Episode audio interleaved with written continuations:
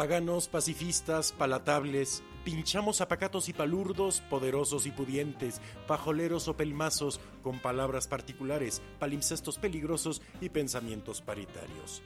Puede parecer petulancia, pero payoleros somos y en lapayolaradio.com andamos.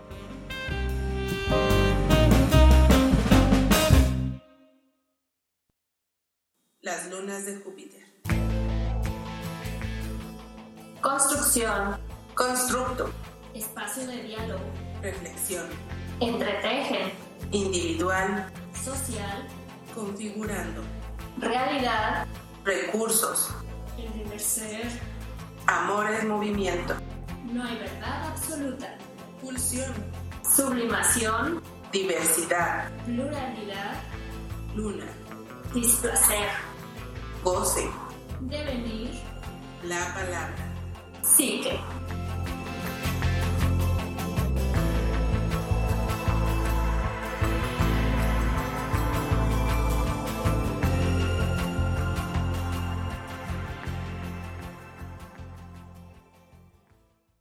Hola, hola, muy buenas noches. Bienvenidos a las lunas de Júpiter, un miércoles más ocho y media de la noche, aquí en La Payola Radio. Gracias a los que nos acompañan por ahí en redes sociales, a los que no, pues váyanse agregando La Payola Radio en Facebook y en Twitter. Ya saben que temprano eh, subimos, bueno, no tan temprano, pero por en el día subimos el banner para que sepan, se enteren del tema que estaremos hablando el día de hoy. Y bueno, como siempre, utilizamos eh, una pregunta para empezar a desarrollar el programa. Eh, el día de hoy hablaremos de la fotografía. El tema sería la fotografía, un recurso en la historia. Y tenemos un invitado especial. Como en esta temporada, en la segunda que decidimos tener un invitado para que no solo fuera nuestro, eh, nuestra opinión o nuestra palabra, sino también la de algún experto en el tema, hoy tenemos un gran invitado. Le saluda, por cierto, Nadia Luna. Desde la Bitzel Reyes. Y bueno, pues feliz de estar en este programa número 62 de la segunda temporada de las lunas de Júpiter. Y bueno, número 62 y penúltimo programa de esta temporada. Así es que estén muy atentos. O sea, la segunda temporada lleva 62. Sí. Ajá. ¿Y la primera de cuántos fue? ¿Quién sabe? Como de 50, algo así. Ajá, más, o- más o más o menos. Sí, tenemos al aire dos años, cuatro meses. Ok. Entonces, un gusto tener a la gerencia aquí De la. Payola Radio. Me siento raro. Este, ¿Puedo sí. decir algo? Sí, Sí, claro. claro. ¡Mamá, préndela la grabadora! Me están entrevistando en la payolaradio.com. Sí, es extraño que te estén Es extraño. entrevistando, claro. Sí, claro, Porque este Mauricio, para quienes es- no eh, le han escuchado anteriormente, él está en otro programa eh, los días lunes a las 8 de la noche a medios chiles. Así es es. conductor. Con mi carnal, el Mauricio Aguilar. Así es, entonces hoy lo tenemos de invitado porque aparte, además de ser conductor, de tener ya el programa de Medios Chiles ya más de 10 años, Algo así, sí. eh, también es actuario y ahora sí que parte de su hobby, pero que ha hecho de una manera muy profesional, es maestro en fotografía. Pues bueno, en realidad ya no es un hobby hace mucho tiempo, ¿no? Y de hecho nunca fue un hobby. ¿No? Sí, de hecho mi mamá en algún momento dijo eso, ¿no? Mira hasta dónde has llegado con tu hobby, ¿no? Y entonces yo le dije, jefa, nunca fue un hobby, ¿no? Nunca fue, nunca lo pensé como un hobby, ¿no? Como algo que me gustara, ¿no? Eh, yo quería ser eh, fotógrafo, creo que desde siempre, ¿no? Eh, pero yo quería ser fotógrafo de cine, no fotógrafo de imagen fija, ¿no? Quería ser fotógrafo de imagen en movimiento. Ok. Sí, sí. ¿Y tu primer cámara fotográfica? Mi primer cámara fotográfica fue una cámara, mm, eh, eh, una Minolta, eh, que me compró mi papá, supongo. Sí, porque pues, era el que me compraba las cosas. Y este, yo creo que tenía como unos 15 años, algo así, ¿no? Mis fotos eran muy malas. y no tenía gran idea de lo que sucedía con la cámara y mucho menos del proceso después de la toma fotográfica. Entonces, O sea, de, de la impresión. y- Sí, de un rollito de 23, de 24 exposiciones, pues salían cuatro o cinco fotos eh, bien con buena luz y no, no bien hechas, sino con buena luz y que podían verse. ¿no? Sí, sí. Bueno, eh, imprimirse, ¿no? Porque Sí, bueno, decidías sí, cuál imprimir. revelabas el rollito, pero al mismo tiempo te las imprimían, ¿no? Ah. Y ya te entregaban las fotos que parecían que eran eh, salvables, ¿no? Y, y de esas que te entregaban, pues que tuvieran algo, un- una persona o algo ahí, pues eran cinco, cuatro, ¿no? Y ya nada más. ¿no? Y las vendías. No, no, no, no, para nada, ¿no? No, no, en, en ese entonces era nada más para, pues para hacer que tomabas fotos para la familia y demás, ¿no? Pero no, en realidad no, no fue algo eh, bueno, ¿no? Y que ha ido avanzando, ¿no? O sea, tú hablas de justo ir y revelar y todo un proceso ahí con la impresión y que esto ha ido cambiando. De hecho, hay como... Bueno, ha cambiado infinito, ¿no? Hoy en día, este, un, joven de 15 años eh, tiene más educación fotográfica que la que yo tenía en aquel entonces, o que cualquiera de mi edad en aquel entonces podía tener. Y también eh, la fotografía hoy en día en un chico de 15 años eh, ni siquiera es em, un verbo. Ya es parte de tu vida. O sea, ¿Qué no, no- haces a ajá, través de la sí. fotografía? O sea, no, no, no es eh, voy a hacer fotografía, sino e- es, lo que haces todos los días y en todo momento. Es impresionante. y compartir, ¿no? O sea, esto de voy a enseñar mi álbum fotográfico ya no existe. Sí, claro, eso ya, es ha como- pasado de moda, ¿no? Nuestras imágenes eh, significantes en, en aquel tiempo, pues eran imágenes de las bodas, de los bautizos, de el- el- las idas a Acapulco, ¿no? Ese tipo de fotos eran las que teníamos. Regularmente las producían los padres de familia, ¿no? Eh, o alguien, algún adulto, ¿no? y eh, se guardaban en álbums, ¿no? que cuando venía alguien que podía soportar el... De mucha confianza. el- claro, ¿no? Sí, que podía soportar el estar viendo fotos, pues les enseñabas tus fotos que estaban en álbums, ¿no? Sí, a mí me llama mucho ahí la atención, por ejemplo, se guardaban y cuidaban esos eh, álbumes porque eran como enmarcaban como esos momentos importantes de la familia, eh, los cumpleaños, como parte de la historia, como ir dejando huella de la historia de cada quien, ¿no? Y de cada familia.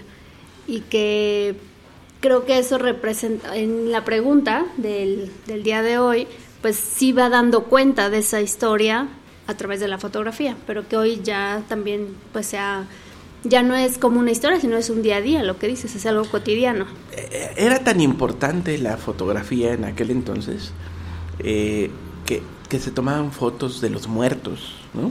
E- Era una, mm, una costumbre eh, tomarle fotos a los muertos y, más a los niños, ¿no? Que habían muerto antes de un año de, estar en la familia y se les tomaba precisamente para recordarlos. Se les tomaba una foto, se les vestía de forma normal, digamos. Y se tomaba una foto con ellos. A veces eh, la, madre o al- alguien de la familia muy cercano eh, se ponía un trapo negro eh, sobre él para poner al niño muerto. Frente a ellos, como si estuviera parado o algo así por el estilo y se tomaba una foto de eso, ¿no? O a veces también se incluía toda la familia como si fuera una foto de familia de vacaciones, ¿no? Entonces toda la familia se ponía frente a la cámara con el niño muerto. Y se tomaba la foto. Y esa foto formaba parte importante de, de las salas de, la familia, ¿no? Estaba ahí todo el tiempo.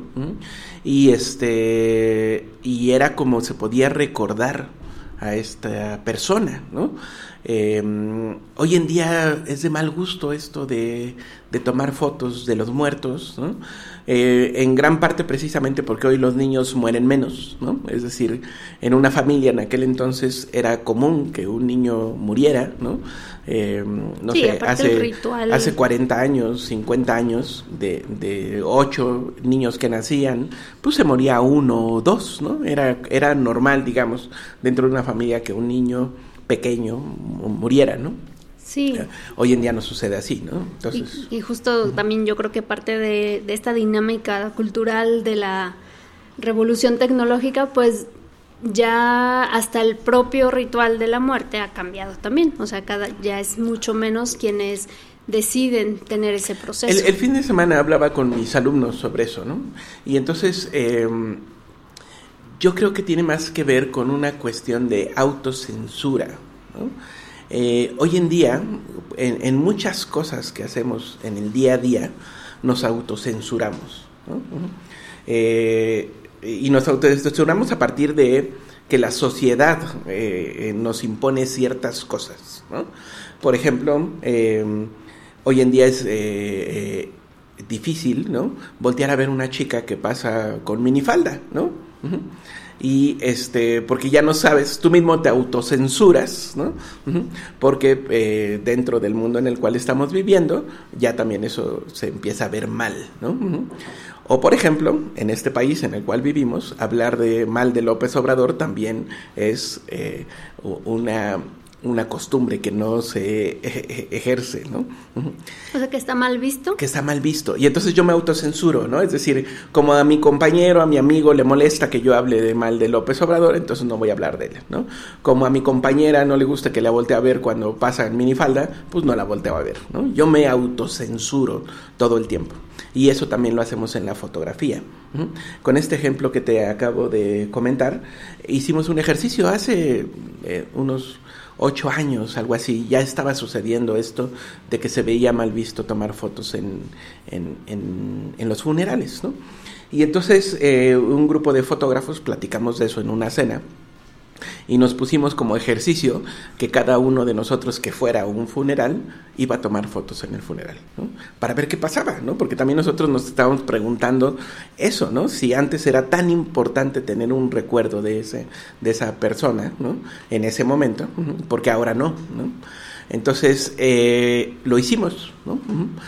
Y no solamente a ninguno de nosotros, nadie nos dijo, no hagas foto, sino al contrario, pasó algo interesante. A uno de nuestros compañeros, él estaba tomando fotos del, pues, del velorio, y llegó una tía de él y le dijo, hijo, por favor pásame esas fotos porque se las voy a mandar a tu tío, porque no pudo venir al funeral y le va a dar mucho gusto ver las fotos de cómo está sucediendo el funeral. Entonces, precisamente ahí es donde está eh, la utilidad de la foto como historia, como memoria de lo que está sucediendo. ¿no? Entonces, eh, eh, nosotros mismos nos autocensuramos y eh, eso nos permite a los fotógrafos, o no nos permite a los fotógrafos, generar imágenes que pueden ser importantes. ¿no? Y dentro de este mar de imágenes... a lo mejor de Ajá. la tan repetida falta que yo digo acá, este, como dar cuenta justo de eso que, que es molesto, que, que impacta al ser humano, entonces como que se perdió justo en esta eh, sociedad consumista y capitalista de decir, eh, no hablar porque estamos en, un, en una dinámica donde la donde todo es emergente y en donde entonces siempre queremos todo y, y no nos permitimos estar en, en pérdida, en duelo, en falta. Entonces, pues no hay que dar cuenta de eso porque eso duele. Estamos en una sociedad en donde esta, va tan rápido que eso pareciera que no existe y entonces avanzamos sin, como dices, o sea, tomar la fotografía y pues que se vea que está, que hubo un, un duelo, que hay alguien ya no está, como anteriormente decías, está en la familia y estaba el lugar de, del fallecido. No sé si vamos tan rápido. Yo dudo mucho eso de que vayamos tan rápido, ¿no? Ahorita si quieres platicamos de eso. Sí. Pero yo creo que es el mal gusto de las buenas costumbres. Por ejemplo, aquí en esta zona, estamos en la colonia Roma, cuando sucedió el temblor, este de hace dos años, ¿no? Que sucedieron varias cosas terribles aquí en la zona, eh, de repente en ciertas calles de la colonia vecina, aquí en la Roma no, pero en la Condesa sí, aparecieron letreros en las entradas de las calles que decía, eh, por favor no tomes fotos, re- ten respeto a los... eh, a los damnificados.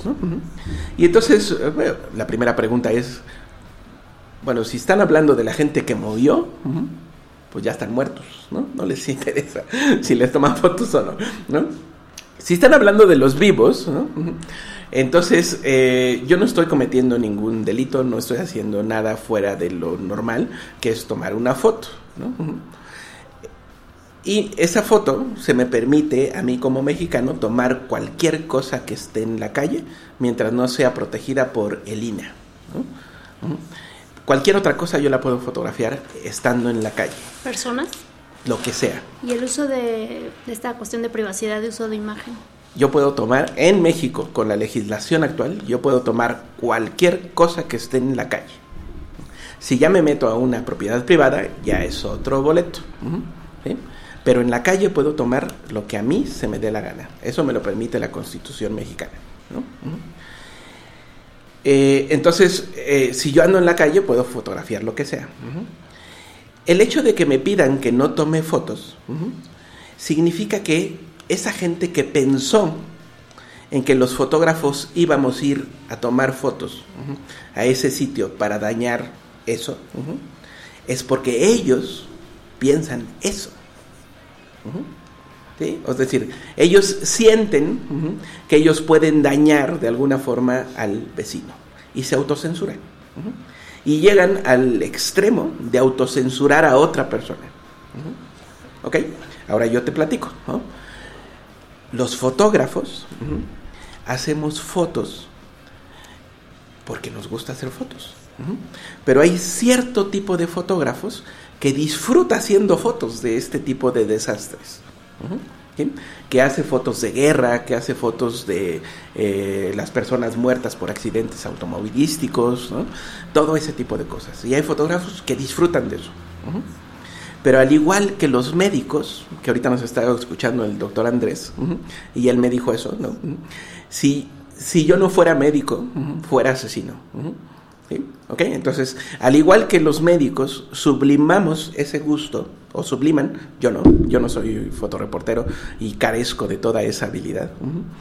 Subliman ese gusto para informar a la gente. Y ese tipo de imágenes se ha demostrado en la historia que han cambiado la historia. ¿no? La niña saliendo eh, en llamas en Vietnam, una niña desnudita que seguramente todo el mundo tiene en la cabeza, saliendo en llamas, cambió la forma en la cual veíamos la guerra de Vietnam.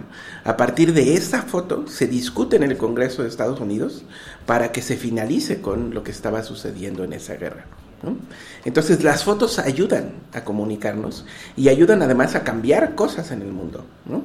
La gente que hace ese tipo de trabajos eh, está clara en su cabeza, no sé si lo logran, pero está claro en su cabeza que ellos van a cambiar el mundo con sus fotos.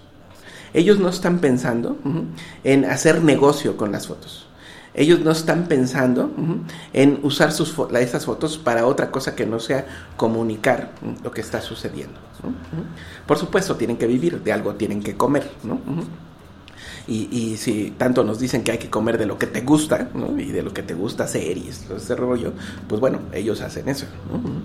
Y entonces eh, eh, yo creo que es eh, una autocensura total en muchos sentidos. Los humanos nos estamos autocensurando todo el tiempo. Y los fotógrafos se autocensuran para tomar fotos de este tipo. Pensamos que la sociedad nos va a decir algo. Les vale gorro. Sí, Les vale gorro. Yo hago fotos todo el tiempo en la calle con personas que no conozco. Les hago fotos todo el tiempo. A mí me gusta que ellos sepan que yo hago fotos. A mí no me gusta tomarlos y que ellos no sepan que les tomé una foto, pero también existe ese tipo de fotógrafos que toma desde lejitos y no le gusta convivir con las personas, que está bien, ¿no? Cada quien. A mí me gusta hablar con ellos. Y es impresionante la necesidad que tienen esos humanos de hablar con alguien más. La necesidad que tenemos de comunicarnos entre seres humanos. Y a mí la cámara... De ser vistos, Sí, es que, es que la cámara me está dando un puente para hablar con el otro. En realidad, la foto no es mi fin, ¿no? La foto es comunicarme con el otro, ¿no? con el otro ser humano que hay ahí, ¿no? Y la foto es como el premio de, lograr que pude comunicarme con el otro. Lo maravilloso de la foto es que eso lo tenemos que hacer en menos de un segundo. O también me puedo pasar media hora hablando con el compadre, dependiendo de si me interesó lo que me está contando. Ujú. Pero yo creo que en gran parte esto de no hacer fotos de en los velorios, por ejemplo, tiene que ver con una autocensura. ¿no? Que impone la sociedad. Sí, por supuesto. Pero, pero por ejemplo, esto- eh, aquí escuchándote yo también creo que también este tipo de censura pudo haber provenido de que eh, de repente habrá eh, fotógrafos que lo hacen como por este gusto, por la toma de imágenes y de acontecimientos, pero también habrá quien lo hace como por el lado del morbo o del exhibir a alguien que no quiere ser exhibido. Me, o sea, yo me imagino, por ejemplo, ahora que fue lo del terremoto, quizá alguien que está en, situación de damnificado no quiere ser fotografiado en una carpa durmiendo ahí, no lo quiere ser fotografiado, ¿no? O afuera de su casa que se derrumbó. Entonces, creo que de allí entiendo yo un poco esta parte de no tomen fotografías, pero habrá quien lo haga con un eh, sentido de documentar lo que está pasando, pero habrá quien lo haga con la intención de vender esta imagen, como eh, revictimizando a la persona que está ahí damnificada. En el- los velorios puedo entender también que quizá a alguien no le guste que le tomen fotografías llorando por su ser querido. Y habrá quien quizá en algún momento se empeñó por tomar esa fotografía y no del evento en general, como para documentar. Eh, es lo que yo también puedo pensar que quizá también por eso fue lo de, eh, al menos de los damnificados o de los eh, eso me parece total y absolutamente infantil, ¿no? Te voy a contar algo, ¿no? Ay, Te voy a contar algo. Eh, o sea, eso que dices Sí, sí, sí. eh, puede ser cierto, pero me Ajá. parece total y absolutamente infantil. Eh, te voy a contar algo. ¿no? Aquí, aquí en la escuela salimos seguido a hacer fotos aquí alrededor de la, de la oficina para practicar. Y ¿Cómo se llama estábamos, la escuela? ¿Eh? ¿Cómo se llama la escuela? 360 grados, estamos en la colonia Roma, somos la mejor escuela del mundo, gracias. bueno, ya. Entonces salimos aquí alrededor a hacer fotos, ¿no? Estábamos en un parque que está aquí a unas cuadras, ¿no? Donde está un David, Río de ahí, Janeiro. este, Parque Río de Janeiro. Río de Janeiro. Ajá, Bueno, ahí estamos. ¿no? Y eh, había un niño güerito ujú, ahí eh, con alrededor de nosotros, ¿no? Éramos unos cinco o seis fotógrafos, todos con cámara, pues estábamos practicando. Era claro que estábamos haciendo fotos, ¿no? Y que estábamos haciendo una práctica de foto. Eso, eso se ve a leguas, ¿no? Entonces estábamos ahí, había un niño güerito ahí alrededor de nosotros, ¿no? Yo estaba dando indicaciones, hablando de ciertas cosas de, pues, del curso que teníamos en, en ese momento. El niño se metió entre nosotros, éramos una bola, pues un, un círculo, ¿no? De, de personas, ¿no? Se metió en medio de nosotros, ¿no? Y ahí estaba el chamaco. Este, yo no tengo gran aprecio por ese tipo de niños. bichos rastreros, ¿no? pero estaba, pues estaba ahí el niño, ¿no? Entonces, bueno, Mauricio. después de unos 15 minutos de, de estar él en el medio de nosotros y los fotógrafos alrededor, ¿no? Pues yo le hice una foto, o sea, después de 15 minutos, un fotógrafo, yo creo que es natural que un fotógrafo después de 15 minutos de tener a alguien enfrente, ¿no? Agarre su cámara y le tome una foto, ¿no? Y entonces le tomé la foto. En ese momento vino una ñora, gritona, güereja, ¿no? Y me dice, no le tome fotos al niño. Y entonces yo le dije, oiga señora, si no quiere que le tomen fotos al niño, pues primero no lo deje suelto, amárrelo, ¿no? Segundo, pues no lo saque a la calle, ¿no? Y me dijo, es que pues se ponen, ¿cómo? Eh, se pone muy peligrosa la cosa en esta ciudad y no sé qué, y la ¿no? Y entonces, bueno, yo primero me enojé bastantito, ¿no? Porque dije, bueno, pues el pinche chamaco lleva 15 minutos aquí, ¿no? Y esta señora, pues, o sea, bueno. Pero entonces, perdón. Entonces, eh, ya le bajó de tono la vieja, ¿no? Y entonces eh, empecé a hablar con ella y le dije, mire señora. Ah, bueno, y le dije, no se preocupe, ahorita borro la foto. Le enseñé la foto y frente a su cara borré la foto. ¿no? Y ya. Y llévese a su niño. Y, eh, y- y- y entonces le, le bajó el ritmo a su, a su asunto y me dijo, es que han secuestrado no sé cuántos niños aquí, que quién sabe qué, y la jodida y no sé qué. Y le dije, pues como ya le dije, pues no lo saque a la calle, ¿no? Segundo, el hecho de que yo haya borrado la foto, señora, déjeme le cuento, que no quiere decir que ya no la puedo recuperar. Yo llego a mi casa y a mi oficina y la recupero en dos minutos. ¿no? Puedo recuperar una foto que ya borré. ¿no? Segundo, si yo quisiera robarme a su hijo, secuestrar a su hijo, ¿usted cree que yo estaría aquí frente a usted hablando con usted? ¿Estaría 15 minutos hablando con la gente frente a mí? Pues no, yo estaría en un auto con un telefoto, ¿no? tomándole fotos desde lejos sin que usted se dé cuenta. ¿no? Entonces, por favor, no me venga con cosas, ¿no? Entonces es lo mismo con respecto al- al- a, la escena que tú proponías hace rato, ¿no? ¿Sí? ¿Ok?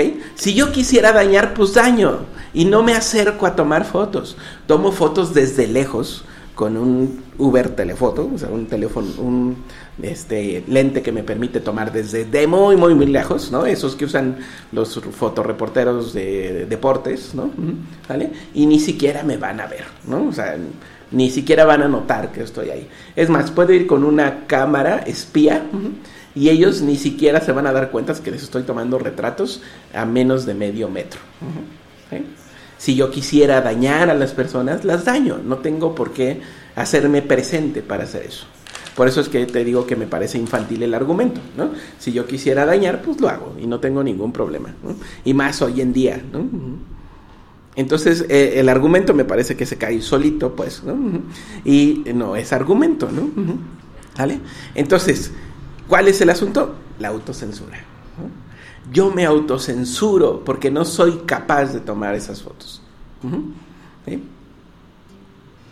Autocensura como esta parte de me reprimo a hacer mi chamba o El, a, no, a mi... el problema es que siempre tomamos la autocensura como algo malo. Y no. La autocensura es un autocontrol para yo no dañar a otras personas. ¿no? Yo puedo tomar una foto en la cual, por supuesto, que hay información que no quisiera alguien ver, ¿no? y yo como fotógrafo decido si la publico o no. O yo como fotógrafo decido si me acerco a eso o no. Yo les cuento que después de, que pasó el temblor, eh, salimos de aquí de la oficina muy muy tarde, nos fuimos a casa, ahí estuvimos en casa, aquí en la oficina no hubo luz durante una semana, una cosa así, y pues pasados los días, ya estando yo en mi casa, pues ya aburrido, dije pues voy a ir a la oficina a ver qué hay, ¿no?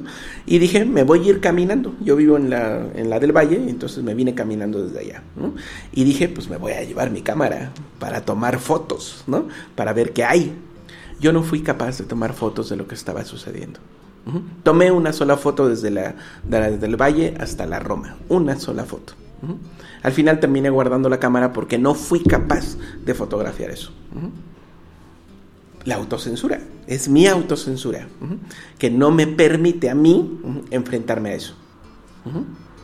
Y no está mal, está bien. Así pasó, así soy yo. ¿no? Cuando se cayó el avión de Muriño, ujú, yo estaba a una cuadra del avión de Muriño. Iba con tres fotógrafos. Los tres fotógrafos llevábamos cámara en las manos. Y salimos huyendo.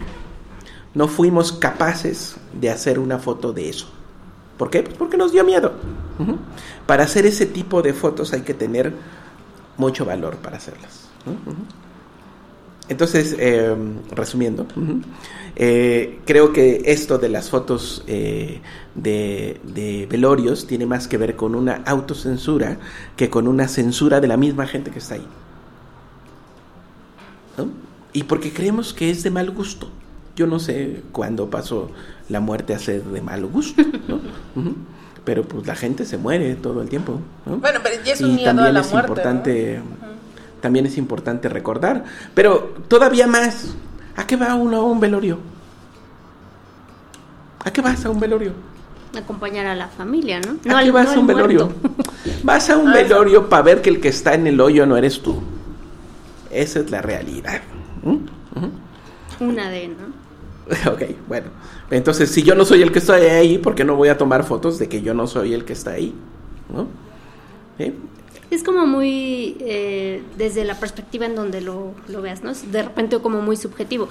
Entiendo la parte de a veces no se tiene el estómago o pues como la condición emocional para enfrentar y hacer una impresión de ese momento, de los que has comentado, ¿no? Y como para muchos creo que sí, en la actualidad la muerte, no sé si, no diría que pasa a ser de mal gusto, pero sí es algo que no sabemos enfrentar. Entonces, menos vamos a querer tomar fotografías de... Pero menos vamos a enfrentar eso si no lo vemos. Claro, sí, sí, sí. Sí, que, que ahorita lo estamos hablando, ¿no? Y decimos, ¿qué pasó con esas fotografías que antes estaban, eran parte del álbum y que hoy es como, no, o sea, ¿cómo vas a tomar fotos en un velorio? par- porque se toma como burla, ¿no? O se toma como eh, no estás dejando a la persona con su dolor. O sea, pero es también como dependiendo el Sí, caso. bueno, no sé, creo que esta palabra sí me pareció fuerte, ¿no? De la burla, ¿no? Que parezca una burla el hecho de que alguien tome una foto de en un velorio, ¿no? No creo que la gente tenga como la intención y tampoco creo que la gente que está ¿Quién eh, sabe? Luego hay gente bien enferma. Pues no les dejes entrar a tu casa, ¿no? De es que todo se resuelve de- con eso, ¿no? entrada también. Hace rato me preguntaste, ¿no? Acerca de cómo le dices a una persona que Ah. le llegue. Pues le dices así, güey, llégale, tengo cosas que hacer, no me estés chingando, ¿no? Eh, Es que está- vivimos en un mundo de apariencias, ¿no? Y Sí. no queremos tomar eh, partido en eso, porque la gente se va a molestar, porque la gente se va a sentir mal. Pues no, yo me siento muy mal cuando la gente no es, este, eh, honesta, ¿no? Eh, mi- mis asistentes son asistentes muy jóvenes, ¿no? Y entonces cuando llegan aquí, pues siempre me echan mentiritas, ¿no? De que, ay, es que no pude venir porque mi abuelita se enfermó, ¿no? O no pude venir porque, este, em, se cayó el, este, el tanque de gas y entonces ya no me pude bañar, ¿no? Cosas de ese tipo, ¿no? Lo primero que les digo es, oye, yo no soy tu papá ni tu mamá, a mí no me tienes que mentir. Si te levantaste y te dio hueva venir, escríbeme y de Mau, tengo hueva de ir, hoy no voy a ir. Y te lo voy a agradecer más que me mientas. A mí no me mientas, no me tienes que mentir. Y a partir de eso ya no me mienten y me escriben eso. Mau, me dio hueva, no voy a ir, perfecto, porque yo sé que le dio hueva y entonces yo tengo que resolver el problema. Pero si me dices, si me llamas, si me dices, es que mi abuelita está enferma y fuimos a ver qué tiene, pues yo espero que en dos horas ya hayas resuelto tu problema y vengas a trabajar en dos horas, ¿no? Y eso no sucede, ¿no? Porque en realidad, pues lo que pasa es que te dio hueva y has decidido que el día Es que de hoy no vas a venir a con los trabajar. estándares Ajá. sociales. ¿Por qué diablos? ¿Para qué? ¿A quién? ¿Con permiso de quién? ¿No? de la sociedad. Que de se vaya demás. al diablo la sociedad. ¿No? Si a mí me dio hueva ir a trabajar, pues no voy a trabajar. Y cuando me llame mi jefe, le voy a decir, güey, me dio hueva a trabajar. No me parece el día. Pues sí, ¿no? ¿Sale? Y si me tienes que correr, pues córreme, güey. Yo tomé la, la, la, la decisión de no ir a trabajar y soy responsable de mis decisiones, ¿no? ¿Sale? Ahora, si mi jefe me pregunta, ¿y por qué te dio hueva ir a trabajar? Pues porque ya no te soporto, cabrón, ¿no? Esa es una de las cosas que no hacemos. Nunca le decimos a la gente, pues ya no te soporto, cabrón. O sea, necesito un respiro, no mames, ¿no? Me estás chingando todo el día, ¿no? Entonces, ¿no? Yo se lo decía a mis jefes. ¿Y sabes cuál era el resultado? Me daban más dinero. ¿No? Durante los ocho años que trabajé en Seguros Bancomer, cada vez que yo decía que ya me iba, me daban más dinero. ¿no? Y cuando mi jefe me reclamaba algo, yo le decía, pues el que firma los cheques eres tú, deja de firmarlos y yo dejo de venir. ¿no? Así de fácil. Estás hablando de una madurez emocional, ¿no? No lo sé Que si la sociedad no lo pero tiene. a mí me parece que cualquiera debería de hacer esto todo el Claro. tiempo. Por, ejemplo, yo sí en el funeral de mi papá tomé una foto. Bueno, tomé como tres de, de él, pero, y sí es, pero sí, se- sí lo hice con este miedo de que alguien me iba a decir algo, ¿sabes? A pesar de que era mi papá, dije, ahorita que yo- la tía me va a decir algo, o el abuelo o alguien, pero y si me dicen, pues ya, pero yo sí tomé mis Te, te platico algo. Hay un proyecto muy bonito de un fotógrafo mexicano llamado Pedro Meyer. Búsquenlo. Pedro Meyer. El, el portafolio se llama Fotografío para Recordar. Fotografío para recordar de Pedro Meyer. Es un portafolio muy chulo, ¿no? En el cual Pedro nos cuenta sobre eh, la enfermedad de su papá. Su papá se enfermó de cáncer y entonces él empezó a hacer fotos a su papá. Y en todo el proceso, hasta que su padre muere, ¿no? Y, y nos muestra esas fotos, o sea, nos muestra una foto cuando al papá le dicen que pues ya no tiene remedio, ¿no? Y que pues ya no le pueden hacer nada y que pues, pues ya, que en unas semanas pelas, ¿no? Tiene esa foto y nos la muestra, ¿no? ¿Vale? Padrísimo proyecto, ¿no? ¿Vale? Entonces, eh, yo le, eh, viendo ese, ese portafolio, yo le pregunté a mi papá, ¿no? Dije, oye papá, y cuando estés enfermo, cuando te mueras, ¿no? Eh, ¿Me vas a dejar tomarte fotos? Y mi papá me dijo, sí, yo dije, ah. Y mi papá me lo dijo así como te lo estoy diciendo, sí, sin ningún problema, ¿no?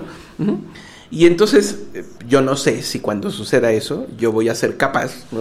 de hacerlo, ¿no? Pero ya tengo el permiso de mi papá, es decir, como te dije hace rato, es la autocensura, ¿no? Si yo no le hubiera preguntado a mi papá, entonces yo me hubiera autocensurado porque a lo mejor mi papá no hubiera querido que yo lo fotografie. ¿no? Entonces, si tengo la duda, pues le pregunto, jefe, ¿me dejas tomarte fotos cuando te estés muriendo? ¿no? Él me dijo que sí, pues yo, no- como dije, yo no sé si voy a ser capaz de hacerlo. ¿no? Hay, hay un gran trecho entre decirlo y hacerlo. ¿no? Claro. Entonces, este, pero ya tengo el permiso de mi papá, ¿no? Ujú, que, que es algo importante. Pero ahí, y si mi papá me da ti Es permiso, importante y algo que decía, por ejemplo, Nadia, de los que están en la calle, me par- a mí, o sea, sí me gusta tomar fotografías. Ajá. Y cuando tomo de personas, sí les pregunto, ¿me permiten tomar una foto? Y ya me dirán sí, no. Generalmente es un sí. Pero sí me gusta preguntar porque creo Sí. que está en esta parte de... Ah, ah, Dentro de las teorías de la fotografía hay dos tipos de fotógrafos de calle. El que es cazador y el que es pescador. Entonces, el cazador pues, es aquel que está todo el tiempo tras la presa, ¿no? llamémosle presa a la fotografía, ¿no? y está cazando, ¿no? Todo el tiempo buscando, volteando para todos lados a ver a quién y cómo y dónde, ¿no? El pescador pues se sienta y espera. En media hora hace una foto. De algo que pasó frente a él. ¿Vale? Entonces, eh, a mí me gusta combinar las dos cosas. A veces soy pescador y a veces soy cazador, ¿no? Pero el cazador es muy proactivo. Y, y en esa proactividad es acercarte a las personas y hablar con ellas. Hay otro fotógrafo español, ahorita no recuerdo su su nombre, creo que es Tino Soriano. Pero él dice, eh, yo no le tomo fotografías a la gente hasta que ellos me piden que les fotografíe. Por supuesto que eso no sucede, ¿no? Está hablando metafóricamente, ¿no? Es decir, yo me acerco a las personas, hablo con ellos y cuando ya hay la suficiente confianza, ¿m? porque uno lo que tiene que hacer, lo primero, si estás haciendo foto en la calle, lo primero es que tienes que hacer ver al otro es que tú eres fotógrafo y que tomas fotos, ¿no? ¿Vale? Entonces, si ya cuando hay suficiente confianza después de hablar un rato con el personaje, pues tomas tu cámara y le tomas la foto, ¿no? Y nadie dice nada, nadie te dice que no, ¿vale? Eh, hay varias técnicas al respecto, ¿no? Que se han refinado en la historia de la fotografía, pero la que yo les comparto a mis alumnos es nunca le pierdan el interés al otro, ¿no? Por hacer la foto. Es decir, yo ya sé hacer foto, por supuesto, soy suficiente en eso, ¿no? Entonces ya tengo mi, cámara lista para hacer la foto.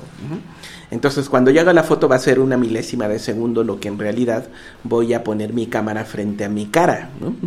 Entonces, sin dejar de ver a mi interlocutor, sigo hablando con él, levanto la cámara, pf, disparo, bajo la cámara sin dejar de verlo. ¿Ok? Y entonces nunca siente mi interlocutor que interrumpí mi plática con él o mi interés en él para tomar la foto. Porque es un medio, no un fin. Claro, exacto, ¿no? O sea, para ti Ajá. es un medio, pero y en, para y en ese no. momento tampoco reviso la foto, es decir, en ese momento no sé si la foto fue buena o no, ¿no? Depende de mis habilidades anteriores y posteriores para ver si esa foto se puede rescatar y ser buena, ¿no? Claro. Este, pero por supuesto que me interesa más lo que me está contando la otra persona a la foto. Pero estás de acuerdo que esa es una postura tuya.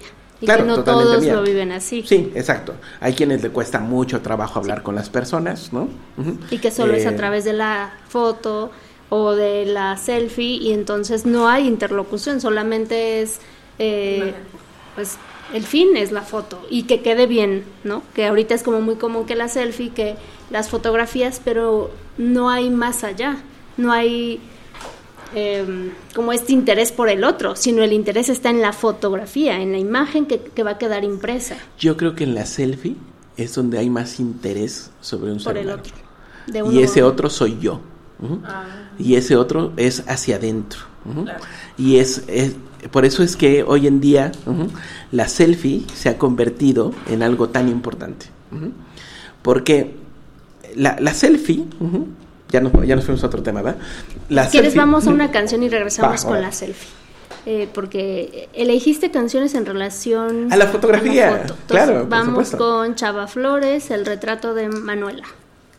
Si seguimos caminando, nos introduciremos a la vecindad donde yo vivo, la casa de ustedes. Las popofonas del 1 son las únicas que tienen balcón a la calle. Y por supuesto son las únicas que tienen criada. La criada se llama Manuela y anda de novia con un albañil de la obra de junto que se llama Fidel. El, otro- día, la otra noche más bien dicho, Fidel y Manuela estaban echando a bacho becho, ahí bajo las vigas, y entonces le pidió a ella una fotografía, y esta corrió con don Rufino, el del 14, miren, se sacó unas postales así, soñadas, divis, divis que estaban sus fotos, ¿eh? Se los recomiendo, es que don Rufino es buenísimo para eso. Ahí está en la Alameda, se los recomiendo, miren. Saca postales, miñones, 8 por 10 cuerpo entero, bodas, todo, todo está, pero todo. Pero yo aproveché la onda del retrato de Manuela para hacer mi canción. ¿Cómo se retrata una criadita de nuestros barrios? Dice así. A Manuela su retrato le pidió el novio Fidel y se fue en perifollada a retratarse para él. Se pintó cuatro lunares, se quitó cofia y mandil y mandó hacer seis postales, tres de frente y tres perfil. Y pensó en dedicatorias para Fidel el albañil. Clic, clic, clic, el retrato ya salió. Clic, clic, clic, señorita se movió. Clic, clic, clic, probaremos otra vez, pero afine la mirada para que no salga al revés y le enseñe los colmillos que parece Lucifer. Quieta, quieta, aquí, pajarito acá, no se mueva. Ahí va, ahí va, ahora sí, ahora sí. Ándele pues. Copia para novedades, para más fighter, para contenido, para todo. El retrato de Manuela nadie lo reconoció. Retocada las viruelas, su semblante se perdió. Parecía una princesita, muñequita de biscuit, con su moño colorado y la manita puesta aquí. La mirada de quien dicen ya me ven, pues soy así. Clic, clic, clic, el retrato ya salió. Clic, clic, clic, el artista se vació. Clic, clic, clic, suprimamos el perfil porque sale la verruga que le crece en la nariz y se ve recopetona, parece una codorniz. ¿eh? Y luego viene la dedicatoria, van a ver, ¿eh? Para ti, cariño. El retrato es para tus ojos y el original para ti. Decía la dedicatoria pa' Fidel el albañil, que la recibió amoroso, todo lleno de pasión, y la metió en la cartera que guarda en el pantalón, en una bolsa trasera muy cerca del corazón. Clic, clic, clic, el retrato ya salió. Clic, clic, clic, con los quads presumió. Clic, clic, clic, hoy se casa Fidelín. El retrato de Manuela fue la causa de este fin. El retrato es para tus ojos y el original para ti. Clic, clic, clic.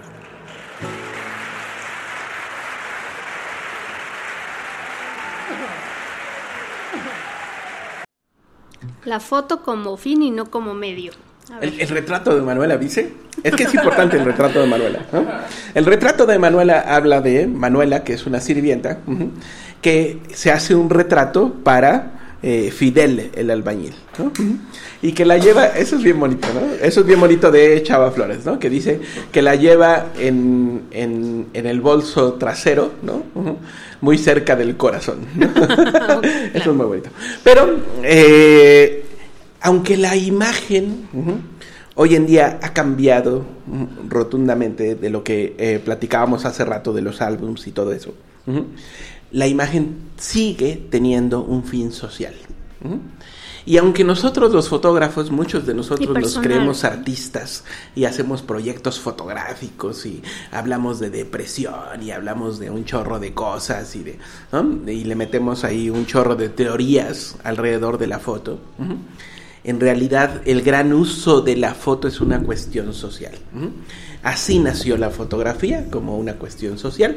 La fotografía nace ujú, como, digamos, un paso más adelante de la pintura. ujú. La pintura en ese momento toma, eh, hacía imágenes de la realidad y eran dos cosas, o retratos o paisaje.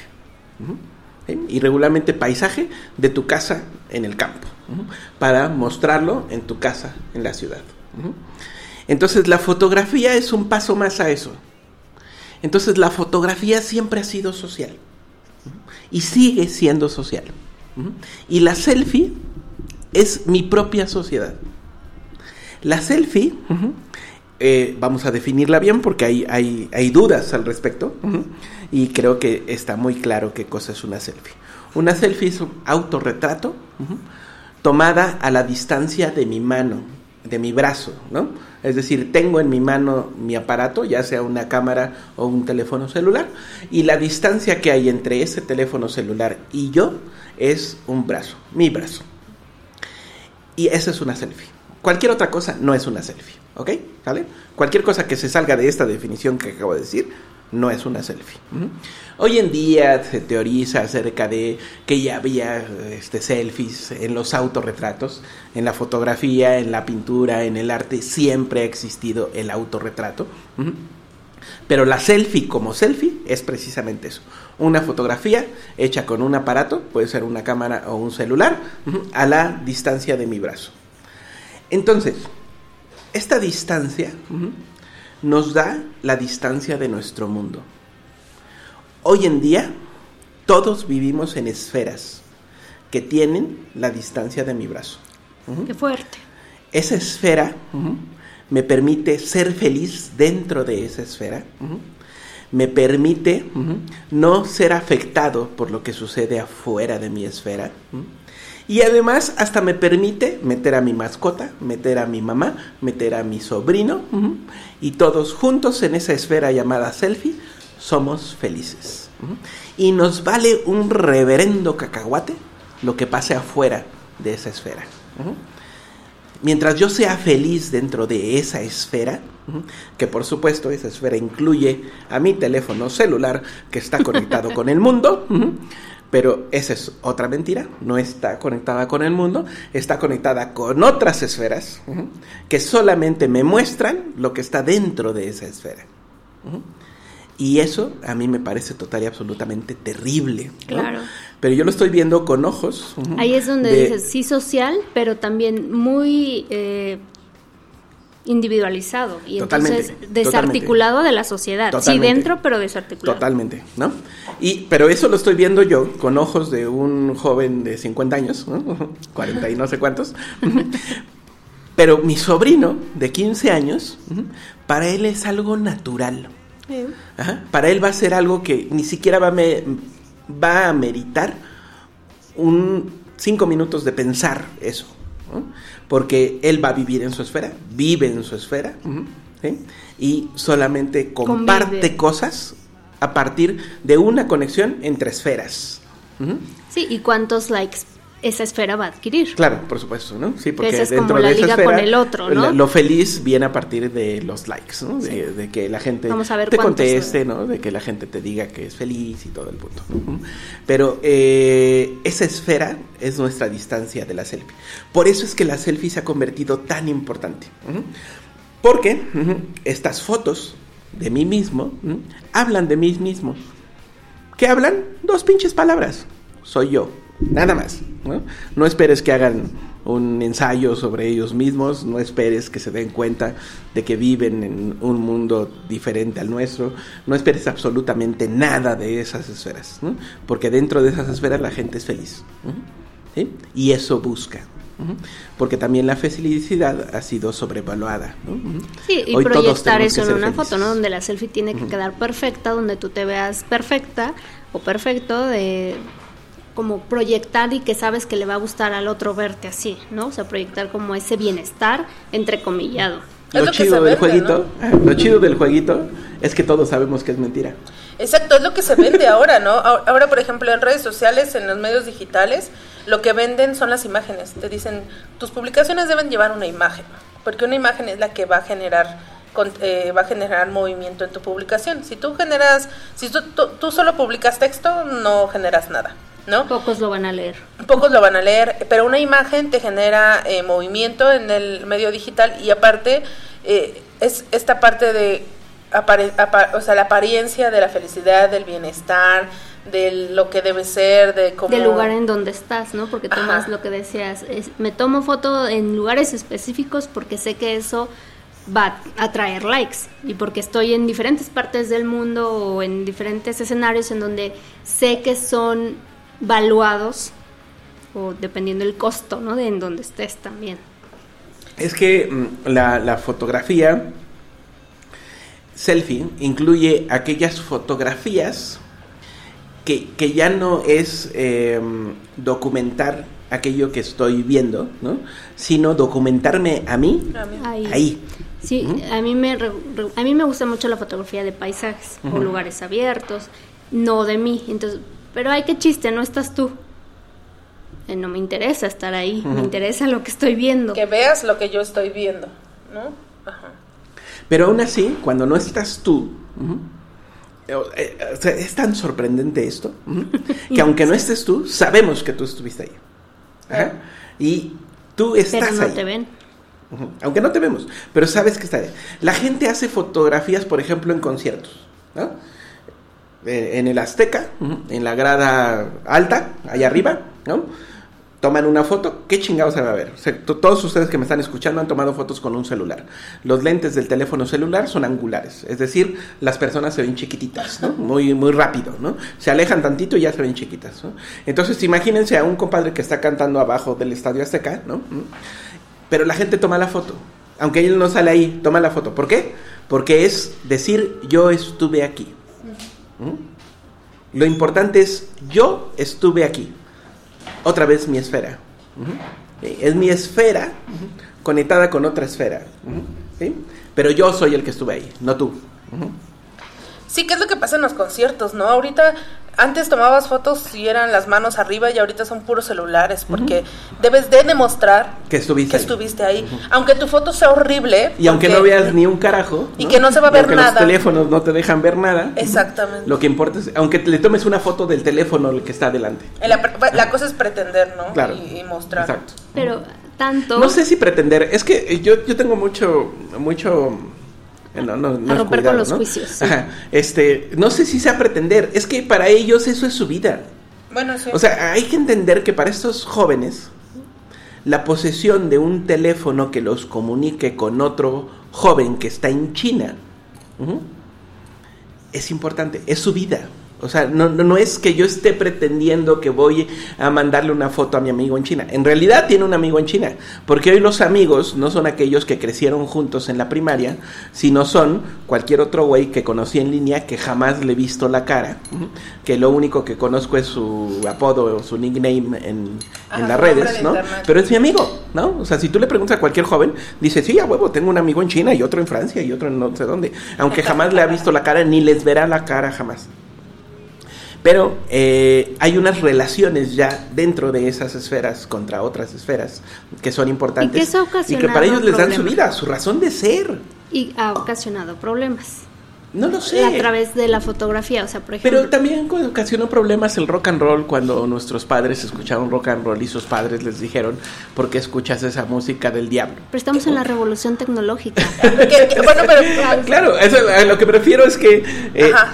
No es que sea malo ni bueno, Es sino que- así ajá. es. Pero ¿no? si a la relación de, de dos en el mismo espacio, sí. A mí me parece problemas. terrible, por eso yo te decía, con una visión de un joven de 50 años, a mí me parece totalmente terrible, ¿no? Y, y, este, y no entiendo eh, muchas cosas de eso, ¿no? Pero para ellos es su vida.